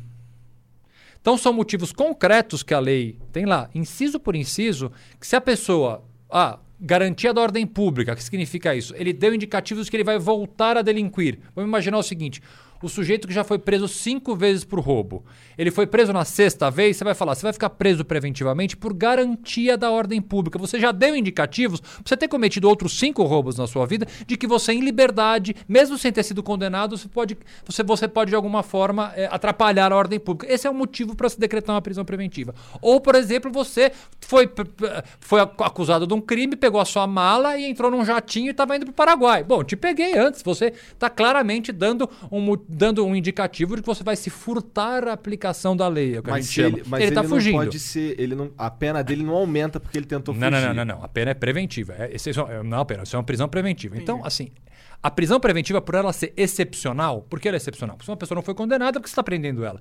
Ela tem que prever especificamente esses pontos que a As lei. ex- que a lei- excepcionalidades. As excepcionalidades. A partir do momento que você decreta uma prisão preventiva sem observar esses requisitos da lei, essa prisão é ilegal. Então, como é que muitas vezes o Ministério Público e a acusação faz? Ele pressupõe alguma coisa. Então vamos dizer o seguinte: ah, pela grande quantidade de dinheiro que você possui, ou por você, a gente, eu tenho já alguns casos no escritório que são curiosos, pessoas que moram em região fronteiriça. Ah, o cara mora a 70 quilômetros da Argentina, mo- mora em região fronteiriça, ele pode vir a fugir. Bom, então vamos prender preventivamente todo mundo que, Que mora, na mora região lá e- fronteiriça. e Então, é assim, não- de um crime. Então, assim, você tem como fazer uma interpretação equivocada, principalmente colocando suposições dentro desses requisitos de uma prisão preventiva, e você, você prende alguém preventivamente. Então, o que, que a Lava Jato fez muito? Você prende alguém preventivamente e aí essa pessoa estando presa, obviamente, psicologicamente destruída, como uma prisão faz com qualquer pessoa, oferece-se o milagre da delação premiada. Então, um dos métodos mais criticáveis e legais que a Operação Lava Jato usou por várias vezes foi banalizar uma prisão preventiva com o fim de oferecer a salvação para o sujeito e fazer a delação O premiada. que faz sentido, é uma boa estratégia. Só não sei E- se ela é ética. Não, ela é ilegal, é mais que isso, ela é ilegal. Então você prende legalmente alguém, passa um tempinho e você fala, olha, tem uma chance de você sair rapidinho. Como é que é? Vamos fazer É, uma eu- delação premiada automaticamente. sai. Aí você vê que o negócio era tão automático, por exemplo, que houve casos em que a pessoa começou a negociar uma delação premiada e o Sérgio Moro, que o juiz, soltou. Bom, como é assim? Se a prisão era justificada porque a pessoa poderia correr o risco de fugir, ou poderia destruir provas, ou estava fazendo não sei o a partir do momento que ela começou a negociar uma delação premiada, isso automaticamente desaparece? Essa pessoa que poderia fugir agora porque ela falou que vai fazer uma delação, ela não vai mais fugir? Então, nisso ficava evidente que a prisão, Tem ela uma não era... inconsistência lógica Óbvio aí. né? uma- Então, assim, esse método que foi um método de investigação bem claro da Lava Jato, é para mim uma das ilegalidades mais. Porque ela primeiro ela envolve uma prisão ilegal, que é algo gravíssimo. Vamos pensar Sim, assim. tirar a liberdade- Pô, tirar a liberdade de alguém, nosso, nosso bem, um dos Mais maiores, caros, né? mais caro que nós temos, você prende ilegalmente alguém para lhe oferecer essas benesses da delação premiada. Então, isso foi uma. Isso foi uma, uma, um, um método. Por que eu digo método? Porque isso reiteradamente foi feito. Eu não duvido. Faz Não, sentido. Foi, foi, foi. E, assim, e aí você. E aí tem uma outra coisa, é você, além de. Assim, você vê que é, uma- é uma- é tudo. Por isso que eu volto a falar em método, porque nada é por acaso. E Eles aí faziam você. isso como forma de investigação. Como forma de investigação e mais. E aí, dentro das delações, aí você começa a ter delações premiadas completamente. Eu fui, continuo sendo crítico à delação premiada, não ao conceito macro de uma delação premiada, mas aquilo que eu chamo de delação à brasileira, né? Porque o brasileiro sempre, né? É uma da caralho. sempre tem nossa jabuticabinha. E, por exemplo, é você fazer delação premiada com pessoa que já fez uma delação no passado, que para mim isso é uma coisa que faz o menor sentido. Você vai lá, comete um crime, se arrepende, cagueta todo mundo, recebe uma pena desse tamanho, e depois de cinco anos você comete outro crime e você fala, ah, agora eu me arrependi de novo. Crime compensa. Pô, obrigado, o crime compensa. Então, é assim, a, a Lava Jato, ela come... a Lava Jato não seria nada do que ela foi se não existisse um personagem que, para mim, é o personagem mais importante da Lava Jato, que não é o Sérgio Moro, não é o Deltan Dallagnol, não é ninguém. É um cara chamado Alberto Youssef, que foi o primeiro grande delator da Lava Jato, que já tinha feito uma delação em 2003, no caso do Banestado, que foi um outro caso bem grande aqui. Na verdade, o Alberto Youssef foi a pessoa que fez a primeira delação premiada clausulada, que a gente chama, que é uma delação em, com um contrato, em que é um contrato que as partes assinam. Foi ele. Ele voltou a cometer um crime, foi pego na Lava Jato e ofereceram para ele de novo a delação premiada. Então, Caraca. esse método. Eu quero, eu quero esse acordo aí, galera. É, então assim, é, de certa forma, eu escrevi é, em 2014 um artigo para a Folha em que eu critico essa, essa, essa forma de, de investigar e que na, na época foi engraçado. Você mandava os artigos para a Folha, só que você, não, você não escolhia o título, era a Folha que escolhia o título. Puta, eu acordei, acho que o artigo, sei lá, saiu uma sexta-feira, eu dormi todo nervoso para ler o artigo no dia seguinte. Falei, vamos ver meu nome no jornal. Na hora que eu abro o jornal, assim, naquela meia página da Folha inteira tá meu artigo, e eles colocam o tiro assim, o título, pelo fim da delação premiada. E não era básico, não, eu não tava pedindo. Puta, Te meu telefone. muito Meu nessa. telefone, mas assim, seis e meia da manhã já tinha gente me ligando. Pô, vocês querem que pela vida? Eu falei, não, não eu, não, eu critiquei a delação, eu não falei que tinha que acabar. Não, mas vai ver, gente. Ela, pelo fim da delação premiada. Até, Que hoje, merda, eu, cara. até hoje eu apoio Aí um a pouco galera- por causa desse título. Mas eu acho que se você tá na lei, você tem uma instituição e você tem que ter um apreço muito forte pela, pelo caminho que essa instituição segue. E eu, você acredita que essas coisas que você mencionou enfraqueceu a Lava... Porque hoje em dia a Lava Jato tá bem enfraquecida, na minha Tá, visão. tá. Você acha que foram essas coisas Claro. que enfraqueceram ela? Claro. E a gente tem, gente, agora assim, é impossível não falar da vaza-jato, das conversas do Telegram, do juiz Sérgio Moro com os procuradores e entre os procuradores. Aquilo, assim, é, eu considero, e falo isso assim, sem o menor é, problema, é o maior escândalo do que o Poder Judiciário já viveu numa história recente do nosso país. É aquilo, assim, é, é inadmissível. E quem vai falar para você, ah, não, não, isso não tem gravidade, é ou porque tem algum interesse, ou porque não faz a menor ideia do que está falando. Aquelas conversas entre o juiz e os membros do Ministério Público Federal, da forma como as conversas foram colocadas, aquilo ali é, é absolutamente inadmissível. É, você, não po- você, não, você não pode ter uma conversa com uma pessoa que vai julgar o seu caso da forma como aquela conversa foi feita. Pessoal, uma conversa casual, pessoal. Mais do que se fosse pessoal, tudo bem. Conversando sobre o processo. Sobre o processo. Você, pode, você pode ser o melhor, assim, eu posso ser. Mas vamos- isso é uma questão... Dicas, né? Ele tava, dava Dica, dicas. entregando prova. Pô, você, você, você tem, você tem especificamente. Porque vamos lá, é, é- é só a gente pensar assim: vamos pensar uma cidade pequena do interior. Que você vai ter um juiz, um promotor e três advogados. É natural que os caras sejam amigos. É natural. Tem uma pizzaria na cidade, do- todo mundo se encontra, tem um clube. Você pode ser amigo, você pode jantar na casa do juiz, não tem problema nenhum ter relação entre, com- entre as partes. Essa era uma dúvida minha. É, problema você não tem. Eu posso ser amigo de ministro e jantar e viajar. Ok. O problema é você discutir um caso que está sob julgamento com essa pessoa. Da forma. Se você pensar na justiça, pensa a justiça como um triângulo assim. Você tem aqui em cima o juiz, aqui o Ministério Público e aqui a defesa. A acusação e a defesa são partes. A única pessoa que não é parte é o juiz. O juiz está lá para julgar. A partir do momento que uma das partes, e qualquer uma das partes, pode ser tão eu, pode ser a parte eu, Que advogado, defende, é. ou a parte eu, promotor de justiça. Eu começo a conversar numa conversa de WhatsApp, ou que eu fale, sobre o caso, e o juiz, vamos lá, o juiz que vai julgar o meu caso, vira para mim e fala: Augusto, então, puta, descobri uma prova tão boa para absorver seu cliente, bicho. Olha aqui, ó. Liga para esse cara. É verdade, é É o verdade. juiz que vai julgar, não acabou. Ca- A, a imparcialidade do juiz foi para as cucuas. Não importa, assim, para as pessoas que não acham isso grave, é só trocar o interlocutor. Tira o Deltan Dallagnol e coloca o Augusto. Eu já, eu já, fiz- já pedi para fazer esse exercício. Eu, à época, por exemplo, traba, era ah, advogado, fui advogado durante muitos anos da, da maior construtora do país, da Odebrecht. Eu fui advogado, é público, isso não tem problema nenhum eu falar. Eu fui advogado da Odebrecht durante a Operação Lava Jato. É só trocar o Deltan por, pelo Augusto, advogado do, da Odebrecht. Pensa se fosse o Moro virando para mim, Augusto, eu tenho uma prova para te dar que vai absolver o Marcelo Odebrecht. Acabou, o Moro estaria hoje eh, aonde ele estaria? É, verdade.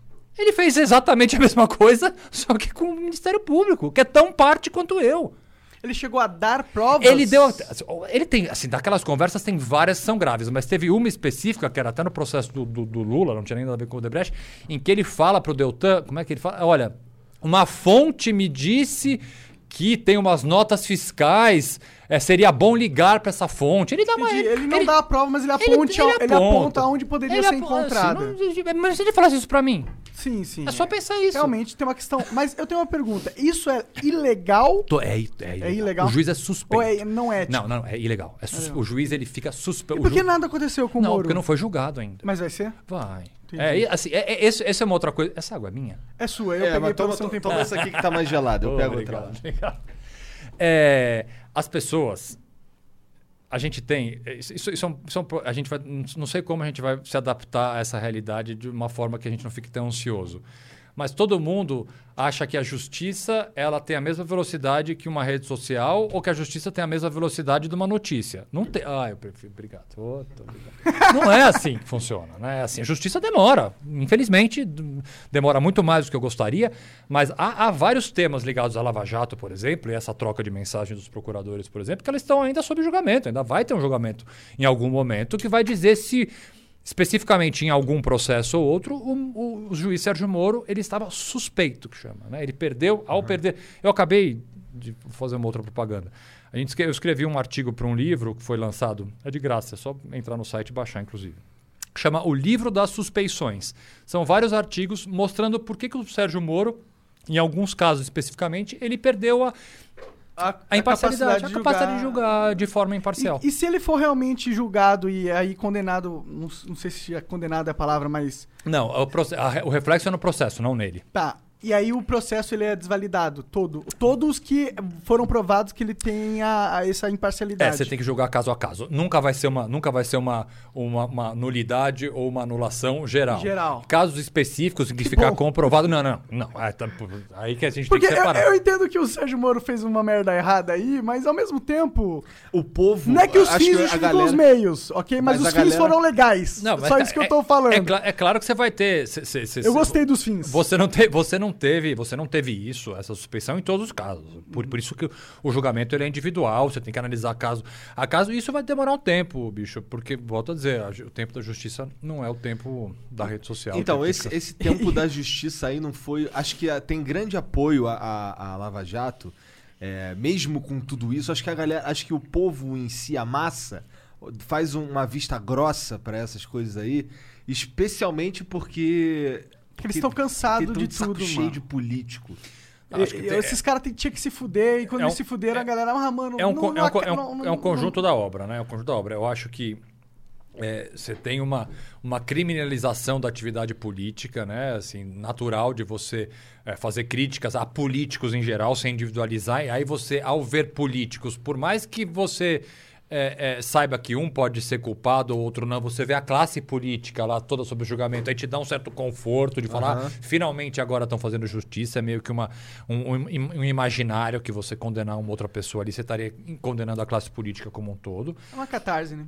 É um pouco uma catarse. E você tem uma coisa, isso assim que é um ponto bastante positivo da Lava Jato, é, os julgamentos foram, foram rápidos. Isso é um ponto bem importante. É, a Lava Jato produziu julgamentos e condenações ou absolvições rápidas por uma série de fatores. Primeiro porque o Moro atropelou um pouco os direitos e ao atropelar direitos você faz a coisa ficar mais rápida mesmo. E a outra é que o Moro era é um juiz com uma dedicação exclusiva, que a gente chama. Ele só tinha Lava Jato para julgar, não que fosse pouca coisa, mas ele era um juiz que só julgava Lava Jato e tinha uma equipe de assessores muito grande que faziam com que os processos eh, tivessem um resultado rápido. E isso, bicho, é uma das coisas mais importantes para a sensação geral da população de que a justiça está funcionando, é a rapidez. Uma justiça lenta, ela é naturalmente uma justiça que passa uma, uma impressão de impunidade. Você é uma pessoa que comete um crime, é acusada de cometer um crime hoje, e ele só vai ter uma condenação daqui daqui a 10 anos, isso automaticamente já passa para a opinião pública, por mais que ele venha receber daqui a 10 anos uma pena de 400 anos de cadeia. No imaginário 10 popular. anos ali livre, pô. É, é, é, a- foi- houve uma impunidade. Então, a rapi- assim, se tem uma coisa que a gente precisa melhorar e melhorar muito no nosso país é a rapidez da justiça. Tem jeito isso, digitalizando tudo? Tem jeito, mas custa, né? E quando custa, meu amigo, aí o problema é envolve- que já como é que os custa caras vão vender né? já, custa, já custa. A gente, primeiro assim, A gente não tem um dos judiciários mais caros do mundo? não, tem com certeza. Primeiro a gente tem que dar um passo para trás, que é o seguinte: é parar de judicializar tudo. O brasileiro adora um processinho. Vamos falar a verdade? Verdade. O cachorro do vizinho latiu, vou no juizado especial de pequenas causas. O cachorro do vizinho fez cocô na minha vida, vou lá. O cara tá me devendo 50 reais, vou meter um processinho. Michi, brasileiro adora um processo. Aí, a gente não tem. A gente tem, primeiro, uma sociedade que é litigiosa e litigante e gosta de judicializar conflitos. Por outro lado, a gente não tem alternativas para resolver conflitos, como outras justiças do mundo inteiro têm: justiça restaurativa, justiça consensual, arbitragem, outras formas de solucionar conflitos que não seja através de um juiz. O que é uma arbitragem? Arbitragem não é um juiz, é um árbitro. Você escolhe uma câmara de arbitragem, por exemplo, para ver uma disputa. Se tem uma disputa comercial, duas isso empresas. ser privado? Isso é privado. Isso é privado. Você estipula, por exemplo, num contrato. Eu estou comprando uma planta industrial sua ou estou fazendo não sei o quê. Você já no contrato você estipula que qualquer disputa entre a gente, a gente não vai judicializar. Justamente para tornar mais rápido isso, a gente vai usar uma câmara arbitrária. Faz por arbitragem. Isso não existe no Brasil. Existe, mas bem pouco. Agora, isso devia ser aplicado muito em outras áreas. Ju- Justiça, por exemplo, de família, obviamente, quando não envolva a guarda de crianças nem menor de idade, mas outros, assim, você tem outras formas de solucionar conflitos que não sejam exclusivamente através da justiça, que não- a gente não incentiva em nada. Então, o que acontece? Como o brasileiro adora um processinho, nós temos pilhas e pilhas e pilhas de processo. E assim, ser humano nenhum no mundo, você pode ter mais 500, você pode digitalizar tudo, você pode ter mais 5 milhões de promotores, de juízes, de advogados, que ainda não vão dar demanda e não vão conseguir dar uma resposta rápida para a quantidade de processos que a gente tem. Então, para começar, se a gente quisesse fazer a justiça mais rápida, para começar, você tinha que acionar menos a justiça. A gente tinha que ter culturalmente eh, um país que acionasse menos a justiça para toda e qualquer coisa. Agora, para você não acionar a justiça, você tem que ter uma forma alternativa de solucionar um Tem conflito. que ter outros caminhos Tem que ter ali. outros caminhos, porque se o cara tá te devendo, você vai querer cobrar. Ou se você comprou o carro e o carro veio com problema, você vai, você vai querer fazer valer o seu direito. Só que a gente tinha que ter outras formas de fazer valer o nosso direito que não fosse acionando a justiça. Como faz pra colocar essas formas no, no- no livro?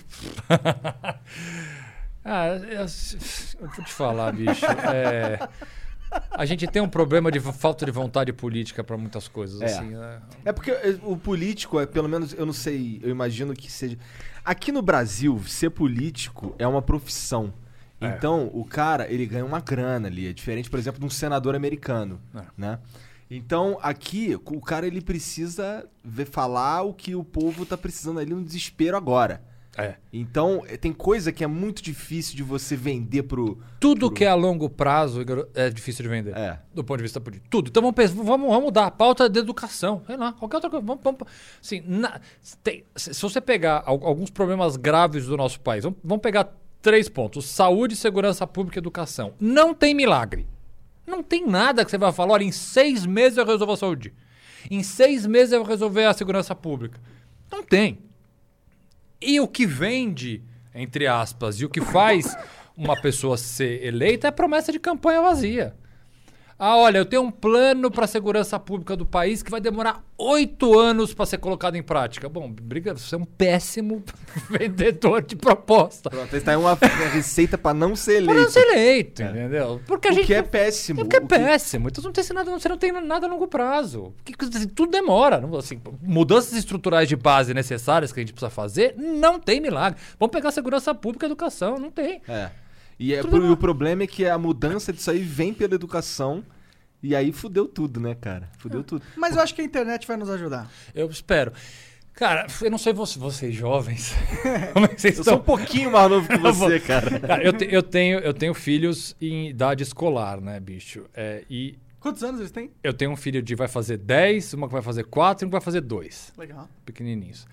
Mas, é, e essa coisa de escola, né? De falta de aula, é coisa pela internet. E ao mesmo tempo, eu também estudo. Eu faço mestrado e tô tendo que fazer. Agora não, que acabou já.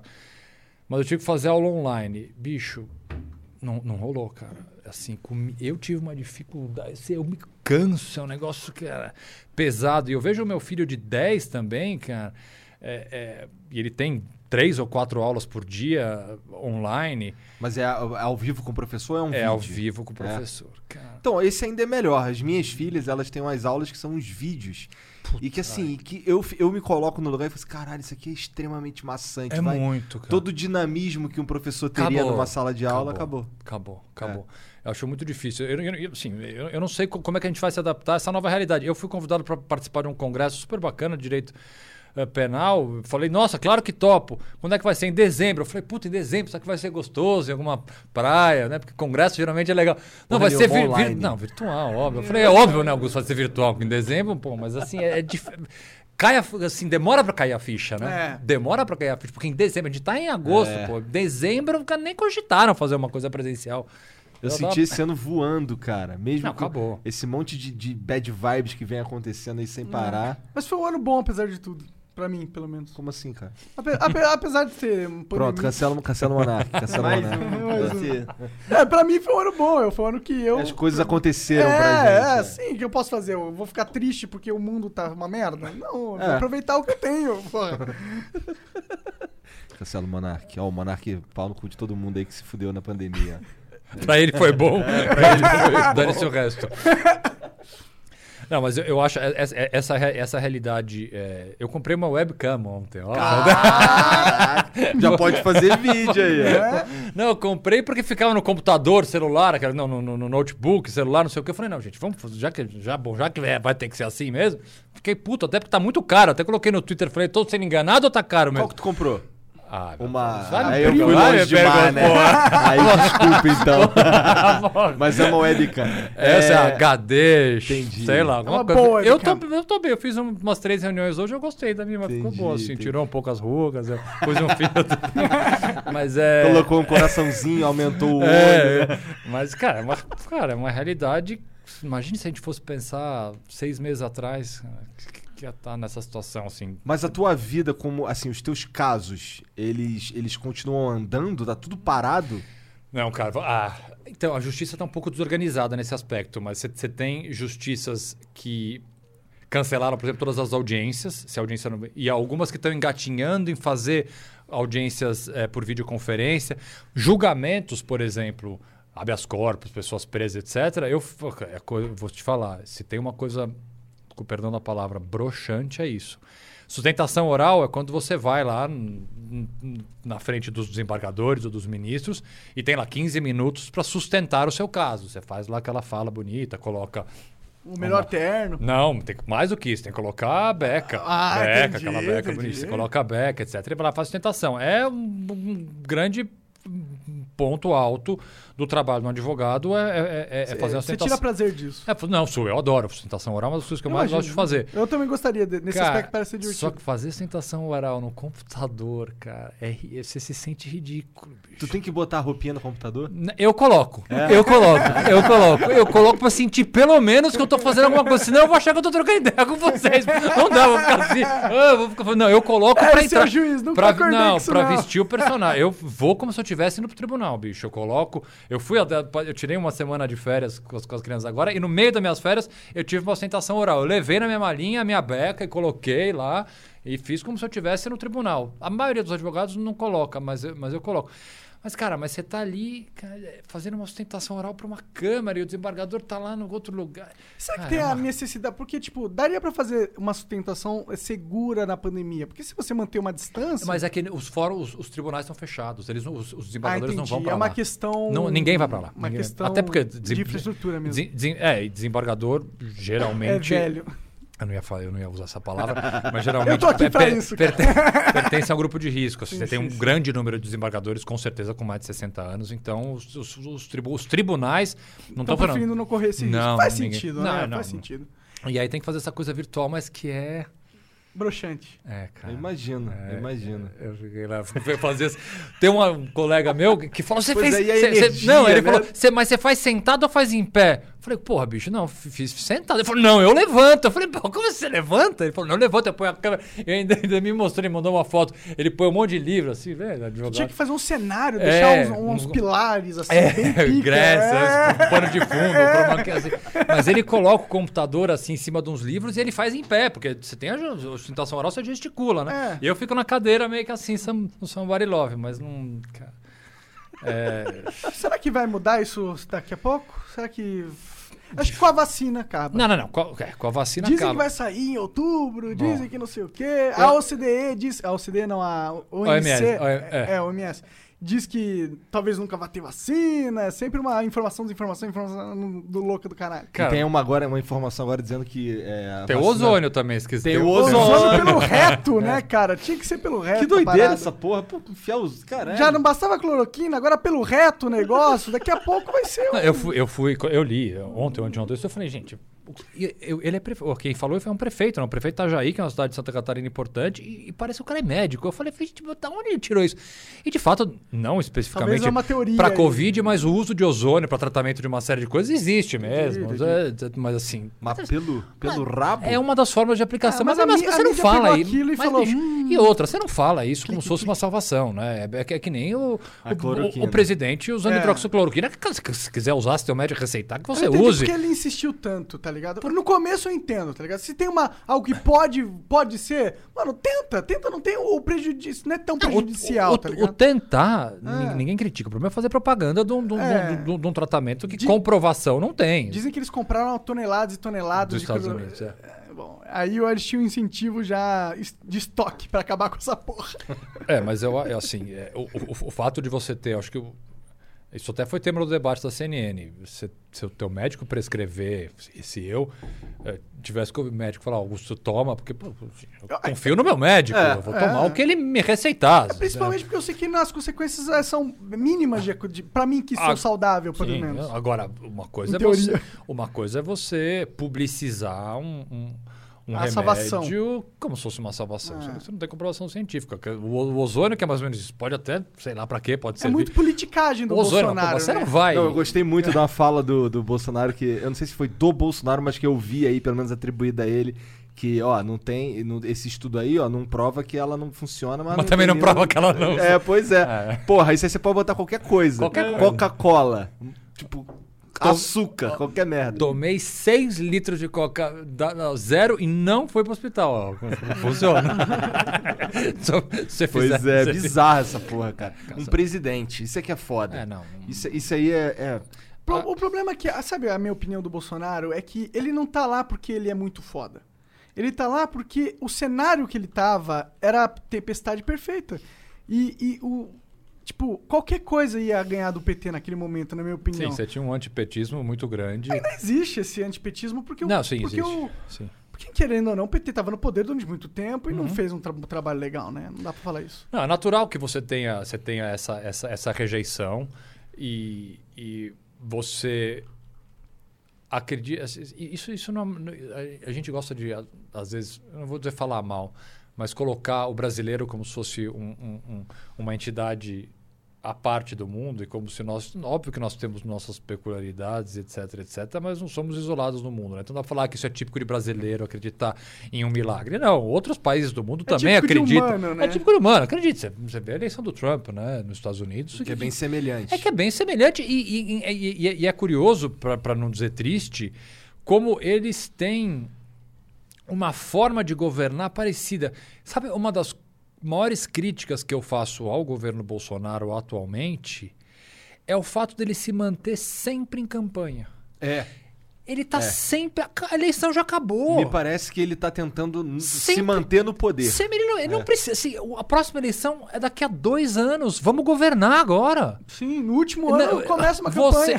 Eu, eu- eu não elegi o presidente, eu fiz oposição ao presidente Bolsonaro, mas ele é o presidente da República, queremos a gente ou não. Ele teve lá os milhões de votos dele, ele é atual presidente da República, e ele tem um país com problemas gravíssimos, tirando a pandemia, tem outros problemas gravíssimos que ele precisa solucionar. Só que ele não soluciona, ele não para para pensar nesses problemas. E, é- Essa é a minha crítica, é, é a crítica mais. é, uma, uma das mais revoltadas que eu faço é o fato da pessoa estar sempre em campanha. Daqui a pouco ele vai voltar o kit gay.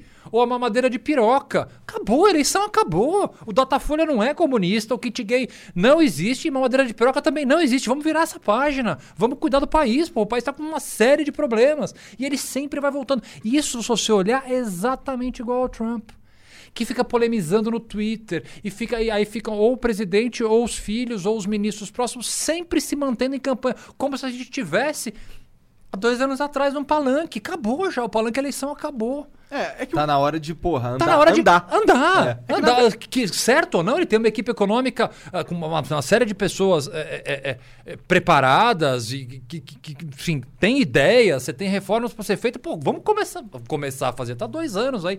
Então a gente co- fica sempre, né, porra. E aí, e aí o país não anda. É, o país não tá andando, a verdade é Não essa. tá andando. As reformas que a gente precisa Não- no judiciário, por exemplo, Não, não. não, e nenhum. Ref- ref- reformas tributárias importantes, reforma da, É que, mais tipo, reformas da Previdência. me- sabe esse negócio da reforma tributária que me deixa um pouco. É que, mano, é- eu acho importante cuidar dessa parada, tá ligado? Mas a primeira coisa que tu vai fazer é aumentar a renda do governo. Quando você pode é, só ah, diminuir o gasto de, outro, de várias outras maneiras. Você podia só simplificar o tributo sem diminuir ou aumentar a renda. Por que, que a primeira Até para aumentar a coisa- arrecadação, porque você simplificando o tributo, você aumenta a arrecadação. Com certeza. A precisa aumentar a arrecadação Com também. certeza. É, assim, porque você tem um, um índice altíssimo de, de sonegação de imposto. De não pagar. Às vezes, sonegação é simplesmente inadimplência, não pagamento, não por uma fraude. Simplesmente porque o contribuinte, seja o contribuinte pessoa física ou jurídica, não tem dinheiro para pagar. Então, você facilitar. Não necessariamente diminuir a carga tributária é uma forma de aumentar a arrecadação. Aumentando a arrecadação, sobra mais dinheiro para fazer as reformas que precisa. Agora, nem isso. Assim, como é que você quer passar uma reforma tributária, uma reforma da Previdência ou qualquer outra reforma, se o presidente não tem consenso na Câmara? O cara não tem uma liderança política, ele não vai. Assim, para você fazer política, você precisa. de É que o Bolsonaro ele não tem bandeira. Parece que ele chegou assim e falou: Ó, tô na cadeira do presidente, eu vou apontar todo mundo que eu acho inteligente para as posições importantes E vou continuar sentado aqui. fazendo campanha só. É. E é isso, meu papel é, É, fazer mas- campanha mas e eu vou confiar nos meus. Nem é- isso, né? Porque ele detona os caras que vão contra ele. Não, você tá quando correto. ela trabalha a campanha, né? O que que ganha no, no, na- no código de prioridades do Bolsonaro? É, atrapalhou minha campanha? Foda-se o Brasil. Vai embora, tá ligado? É, você pegar os, os, os ministros que ele colocou para fora, né? O, o Weintraub, o ministro da Educação, que não estava fazendo absolutamente nada pela educação, mas era um ministro próximo a dele. No momento que ele ficou muito polêmico e começou a atrapalhar, você tira. Você tem o outro lá, o, foi secretário da Cultura. Tava lá, quando fez um vídeo com inspiração nazista, que acertadamente todo mundo caiu em cima do cara. Puta, esse cara tá me Cara, que eu- atrapalhando. Eu, fico, eu fico me perguntando quem teve, que- como é que alguém Não, não, não falou pra esse Não, cara. não. Ah, não, eu também não sei. Cara, é. Alguém falou assim, que eu falei, caralho. bicho, então, de- deixa eu só ver uma coisa. Você não tá meio cara de nazista esse teu vídeo? Desculpe, assim, cá entre nós dois. Não tá meio nazista. Ele mesmo? Por que, que ele mesmo não olha esse caralho? é Essa porra surreal. que tá. É, é- não, é, su- é Por que, que ele escolhe? Porque, ó, tem mu- tantas músicas pra você escolher, tá- só não escolhe nenhuma que tenha a ver com nazismo. Cara, tá tipo, ligado? não, mas assim. Não, a é, fala, né? Ele, tudo ali- é, a fala. a dá, fala. O cara copiou a fala do, do nazista, cara. É, não, não serve de inspiração, mano, essa Não, parada. é, assim, é- É, talvez de inspiração de, pra não fazer. é, é muita. A gente. se- às, às- às vezes eu fico pensando, é, é amadorismo, é descuido. Ou, o cara é filha da puta? É mesmo, difícil, ele tava só tentando. É difícil. Vai que ninguém percebe. Ah, eu acho Porra! difícil. Hoje em dia, É cara. burro, às vezes ele é só um tiozão Caralho, burro. não, eu fico olhando aquilo ali e caralho.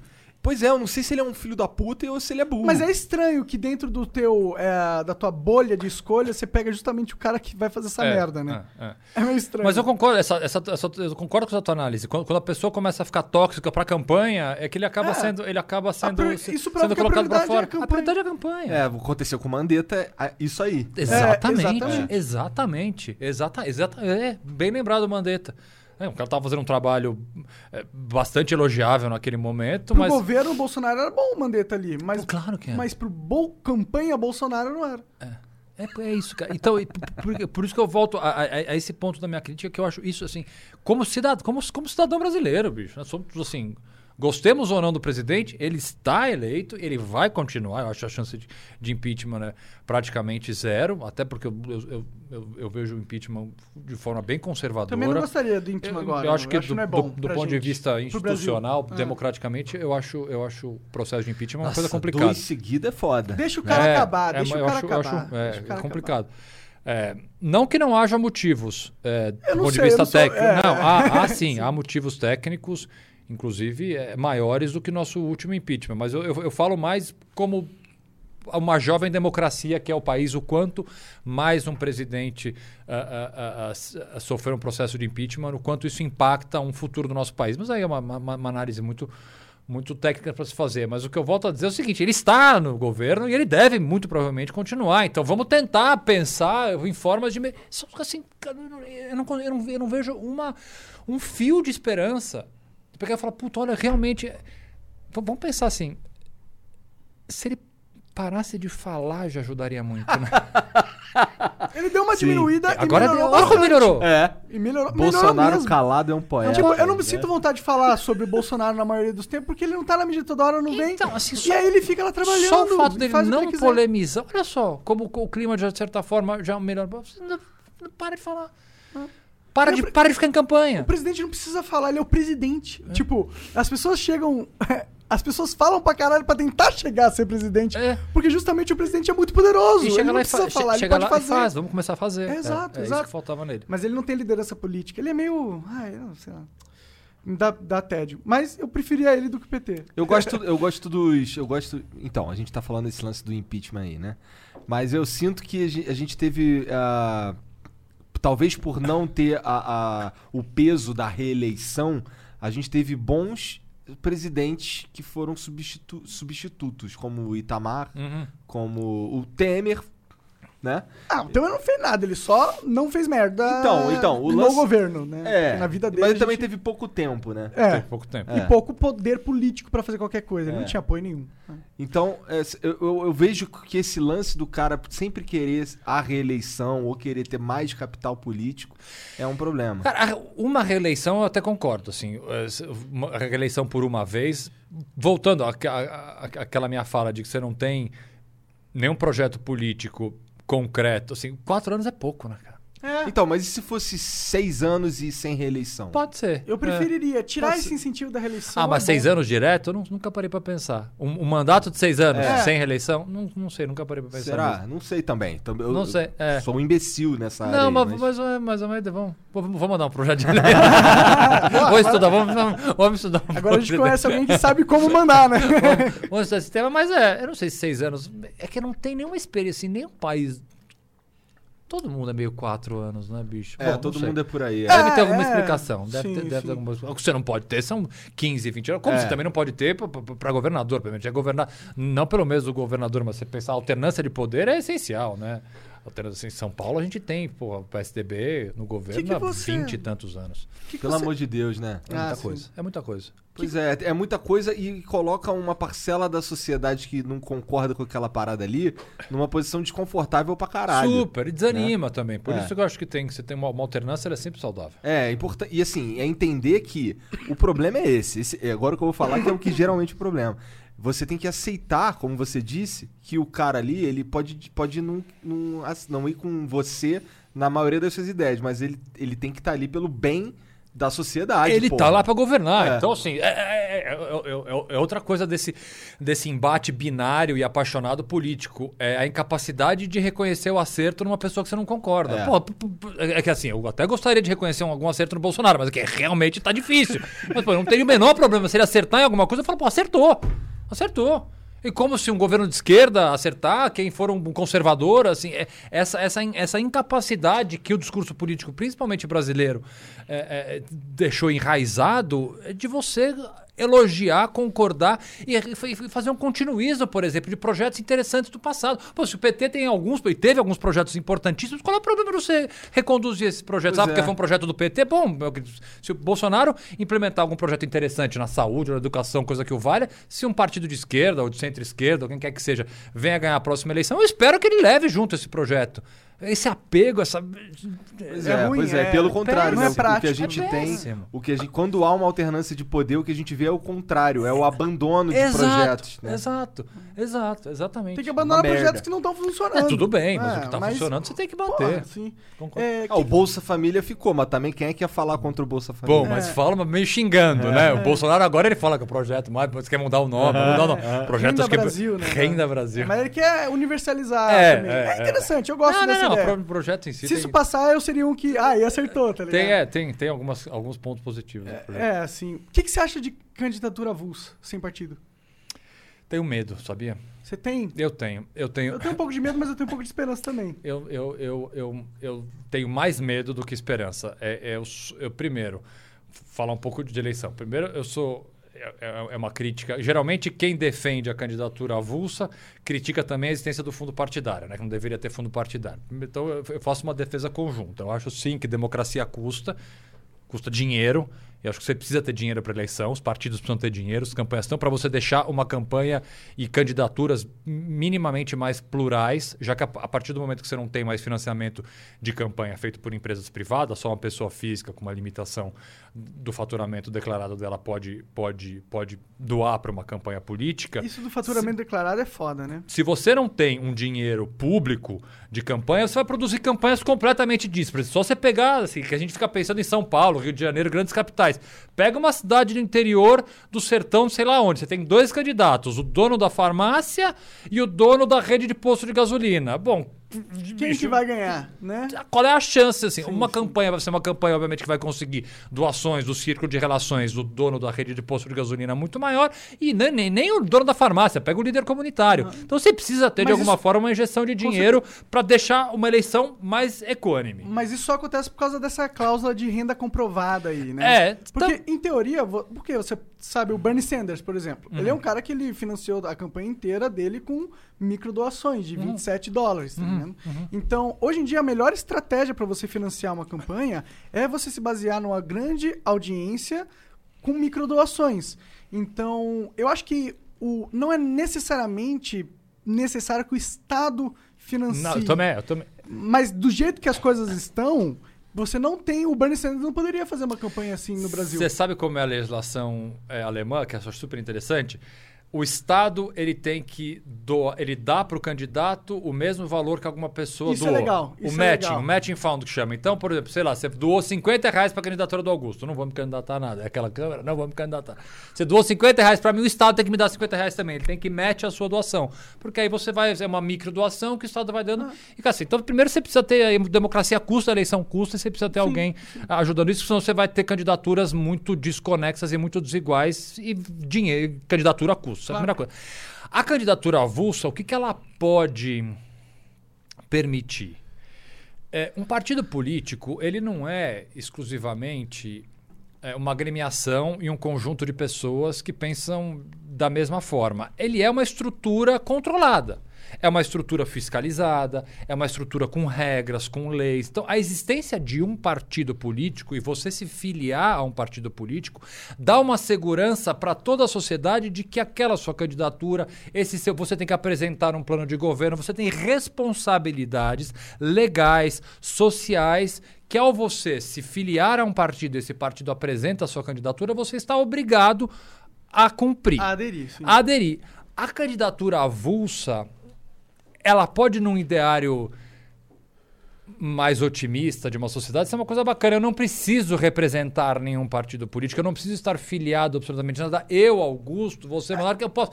Eu e ao mesmo tempo você não vai ideia. ter essa estrutura do partido e essa, essa validação. Porque mesmo que você libere a candidatura avulsa, esses pontos positivos do partido, eles não se somem. Eles, eles, eles, Não, eles, é, eles verdade. são um ponto de marketing pro candidato. Eu concordo, mas aí eu, te- eu tenho, eu tenho receio da falta de controle e fiscalização que uma candidatura avulsa pode ter. E o poder. E, e aí você também deixar o poder econômico e, e- e- candidatos. Eu não- eu não quero usar assim.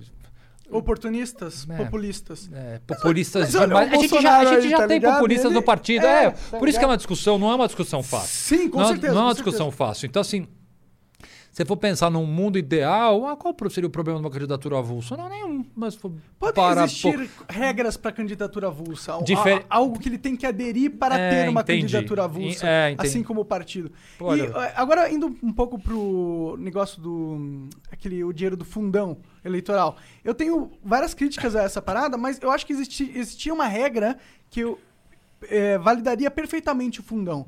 Se você eh, fragmentalizar o direito do fundão, não entre os partidos, mas entre o, o cara que vota, entendeu? Uhum, Tipo, se você pegar e dar um voucher desse, dessa grana para cada CPF Uhum. e falar, usa como você quiser, onde você quiser, do jeito que você quiser, Uhum. você, tem, você tem essa grana vindo do, do Estado que Mas vai... na verdade é, é através do eleitor. Exato, Ah, quem que é decide é o eleitor. Eu acho que seria muito mais É, positivo. de, qualquer, de qualquer forma, você precisa ter dinheiro. Você, não, você, Sim, não, sim, você, sim. precisa, assim, dá- dá- você precisa ter dinheiro Só pra público. dizer que essa ideia não é necessariamente ruim, o fundão Não, não, é necessariamente ruim. Se tivesse outras coisas Entendi, atreladas, é. ele seria positivo, na minha opinião. Entendi, entendi. E a candidatura avulsa, se você tiver um contro, conseguir de alguma forma fazer um controle, não consigo imaginar como, eu teria menos receio do que eu tenho. É, mas assim, eu você- também tenho receios. É. Eu tenho, vai que um, um, um Felipe Neto da vida, é porque ele tem uma massa enorme. Ele pode, avulso, se candidatar e ganhar. E, e eu não sei se ele é um cara legal pra gente ter no poder. É um medo que eu tenho também. E o velho da van? O velho da van é o outro que eu tenho muito medo. Imagina. Ele parece A cara dele. Eu fui, fui pensar, o velho da van é presidente. Imagina. Nossa. Ele, de verde e amarelo, ele já, fica, ele já podia Ele ficar gostaria sempre muito, de verde né? e amarelo. É.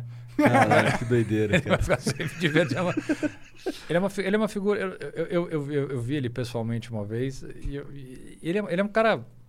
Eu não vou entrar em- no- nos aspectos do que ele fala, mas ele é uma figura carismática, né? Assim, ele tem Ah. uma. Ele tem uma. Ah, uma- ele é um líder, ele. porra. é, sim. Óbvio que eu não, não concordo com as posições dele, mas a figura dele é uma figura bizarramente carismática. Ah, eu acho legal, Engraçado. mano. Os nossos. é, as pessoas que divergem da gente são pessoas que têm qualidades, né?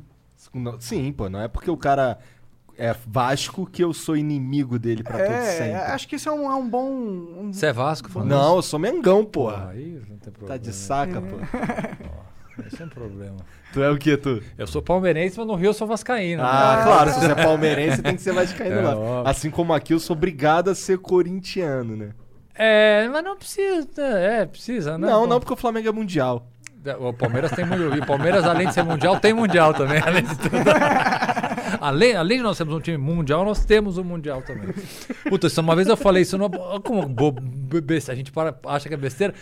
Um dos temas do grande debate era a volta do futebol. E eu soltei alguma Palmeiras tem mundial. Meu Deus do céu, velho.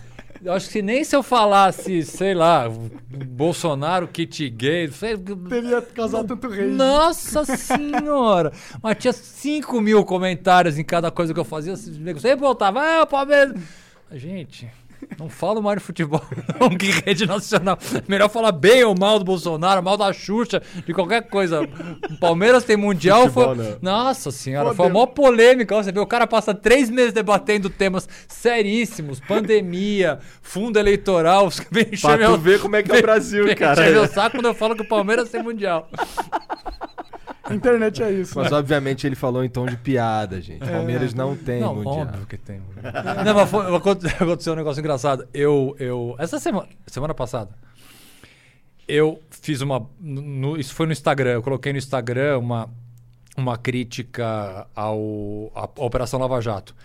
Eu perdi, sei lá, em dois dias, acho que dois mil seguidores, um negócio assim. E eu, eu tenho pouco seguidor no Instagram, mas enfim, mas assim, perder dois mil foi um negócio que me marcou. Impactante. Falei, pô, e eu, eu, eu nem sabia olhar aquele negócio de gráfico. Aí alguém me ensinou. A hora que eu fui olhar, o gráfico tinha descido. Eu falei, puta vida, me cancelaram.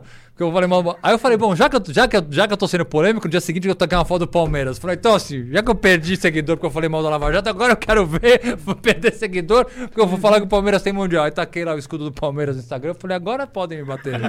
Ah, tem que ser assim, mano. É, filtra essa É, galera rapaz, chata. pra tu, pra tu cancelar o cancelamento é só tu falar uma merda maior.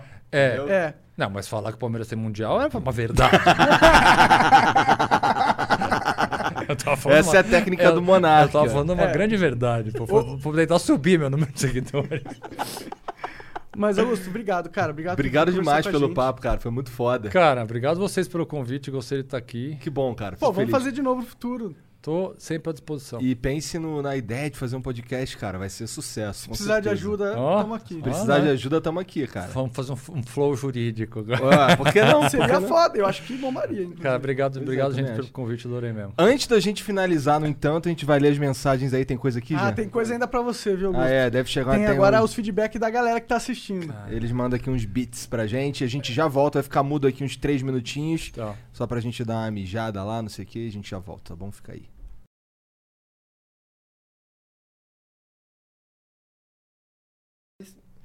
Salve, salve família. Tamo de volta aqui com a voz herói. Ó, a ASMR agora.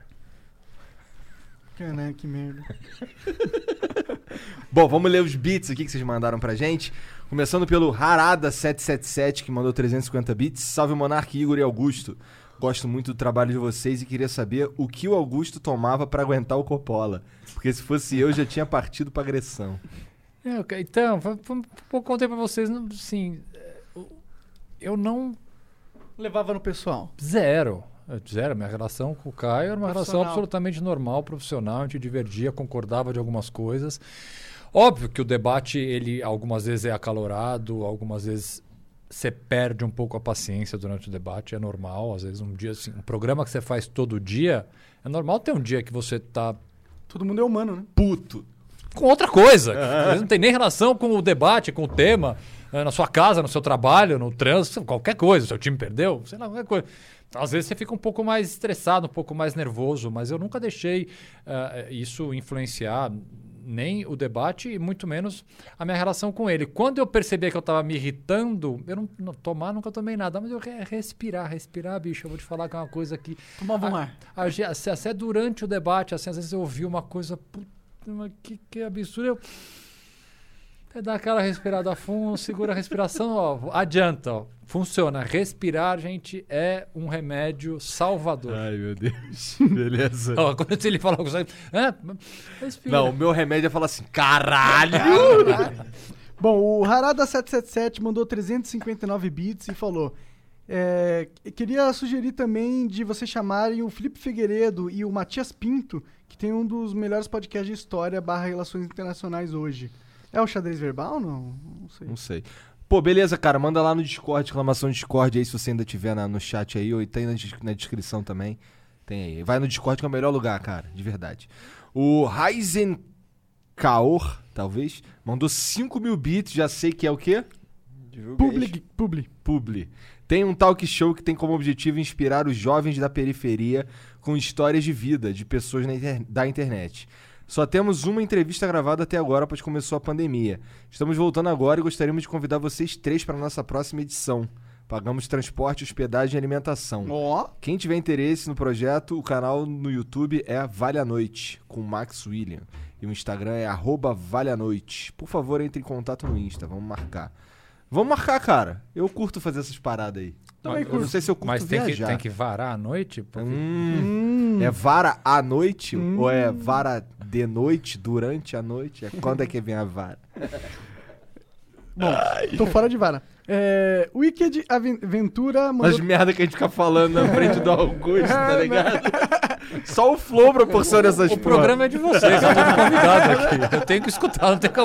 Não, não posso, não posso, se leva- fudeu não posso já. levantar e ir embora. aqui. Não tem- Você pode. Pode! nunca, nunca faria isso. É, quão, é, Wicked. bom, quão, quão, regredimos no, o quão regredimos no judiciário quando a lacração e cancelamento opera como juiz barra júri barra carrasco sem qualquer ônus ao acusador.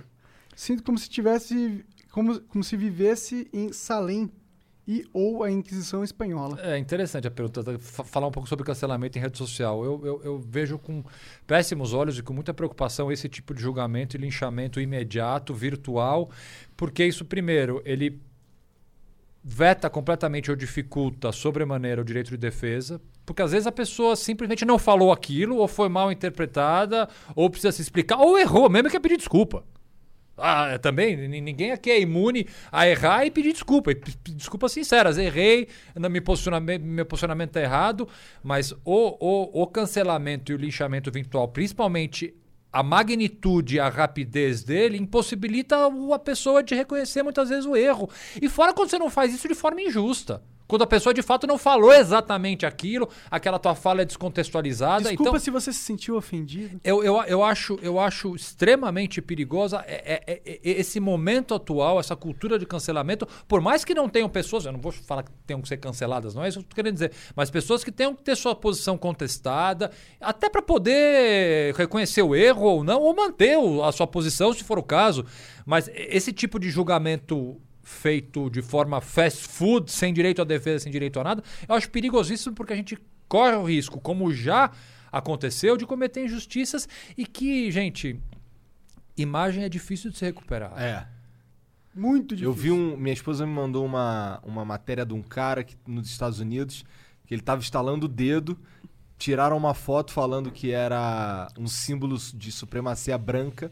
Fez o cara perder o emprego, perder a vida dele, perder a porra E o toda. cara tava instalando a porra do dedo, tá ligado? Então, eu, sou, eu, eu- eu vejo assim com bastante preocupação esse atual momento dessa cultura de cancelamento. Acho que tem que, isso tem que ser ah, ah, tratado com, com, com, com muita atenção. Cara. Também acho.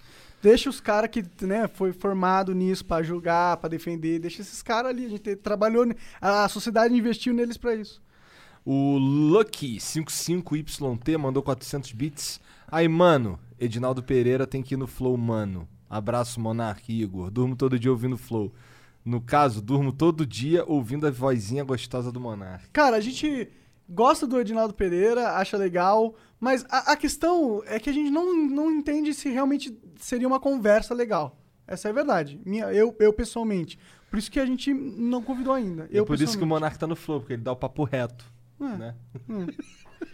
É, bom, o Wagner. Porque assim, sabe qual é a verdade do Edinaldo Pereira? Os caras querem que a gente chame ele aqui pra ficar fazendo ele de piada. é, eu não É isso, quero. que, é isso que vocês querem que eu sei, né? É, eu Porra. quero conversar com as pessoas, eu não quero usar elas pra nenhum modo.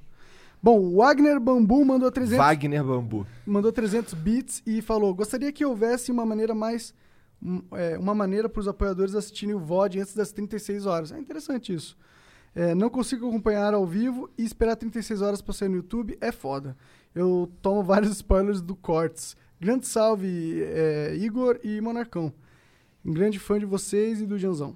Cara, podemos pensar em alguma coisa, a gente desenrolar, ver, ver- mas é que a gente tem que ver com a Twitch se pode. É, a gente tem um Não é tão fácil assim, Twitch tem um contrato. né? é. O Harada777 mandou aqui de novo 300 bits. Augusto, entrando no tema futebol, qual o teu palpite, palpite pro derby? Primeiro jogo foi feio que só o caralho. Foi medonho, foi medonho, foi medonho. O jogo não foi bonito, mas agora num estádio, no maior e mais belo estádio do mundo. né, vai Olha ser final. ele. Palestra Itália, eu não chamo de Allianz Parque porque eu sou contra. Não, não sou contra porque o Allianz Parque tem o dinheiro, mas eu prefiro ainda chamar de Palestra Itália. 2 a 0 Palmeiras, mas assim. né. Suado? Não, suado não. Feio pra caralho, né? Não, não sei, ganhando do Corinthians, meu amigo. Pode ser, gol, pode ser gol de bunda. Não tem problema nenhum. Pode ser gol de barriga, igual o Renato Gaúcho. Pode Não ser gol de importa, qualquer né? coisa. Não importa nem um pouco. Gol é gol. Queria é o estar lá para assistir, mas é. Estamos num momento de pandemia. Infelizmente. Não podemos. Quem que é agora? André Souza. O André Souza, FPS Max 999. Caralho, mandou... o nome do moleque é desse tamanho. André Souza FPS Max 999. Tá vendo? O cara tem um PC pica. É, ele mandou, excelente entrevista. É uma conversa, cara. Conversa. É, conversa. mande um salve pro FPS Max 999 no Insta, que tem otimizado o PC da galera game. Eu falei que ele tinha um PC da hora. É. Mas isso aqui é promoção, viu, cara? Era 5 mil, mas tudo bem. O Lucas DFG07 mandou 300 bits. Mande um salve pra minha mulher que não aguenta mais eu ficar ouvindo vocês o dia todo. Amanda Leal, o nome dela. Triste porque o Monark não tá chapado o suficiente nesse flow. Pô, cara. É que eu acho que eu já não chapo tanto. Isso é publi também, não é? Manda salve pra mulher. Amanda, beijo pra você aí, ó. Você- ó, Deixa o moleque ouvir a porra do podcast, cara. Por favor. Larga todo- de ser chata aí, Ô, Amanda. Escuta junto com ele. É, senta do lado ali, cara. Ó, igual o, o Inutilismo falou aqui, pô. Tem gente que transa ouvindo flow. Pois é. né? Porra, e pelo jeito virou uma moda isso, porque todo dia eu recebo no Instagram alguém falando que fudeu ouvindo Flow. Caralho, caralho, que coragem. Será o Flow o novo Netflix and Chill? Novo o quê? Ah, desculpa, é uma tradução gringa. É... É, Eu não sei como que é em Ah, português. é, é o Monark. é o Não, a Netflix sentiu mesmo, É, pô. É, isso. aí, ó. é Você essa? que é um boomer do é caralho. É tipo, É tipo, Netflix sentiu, vamos lá em casa. vamos assistir o um Netflix e ficar de boa, tá ligado? Ah, tá. Ô, vamos lá em casa ver um Flow Podcast. É, ficar de boa. Eu falava pra mim, hoje ele é minha esposa, mas eu falava assim, aí, bora comer um nhoque. mas Augusto, obrigado de verdade, Ah, obrigado cara, pela vocês, moral. Foi, foi muito bacana, bicho. De É, verdade. Deixa aí o, o seu podcast, qualquer Não, coisa. podcast já não tem. É. Tem Twitter, Instagram. A Twitter. única coisa que eu tenho é Twitter e Instagram é meu nome, Augusto DAB.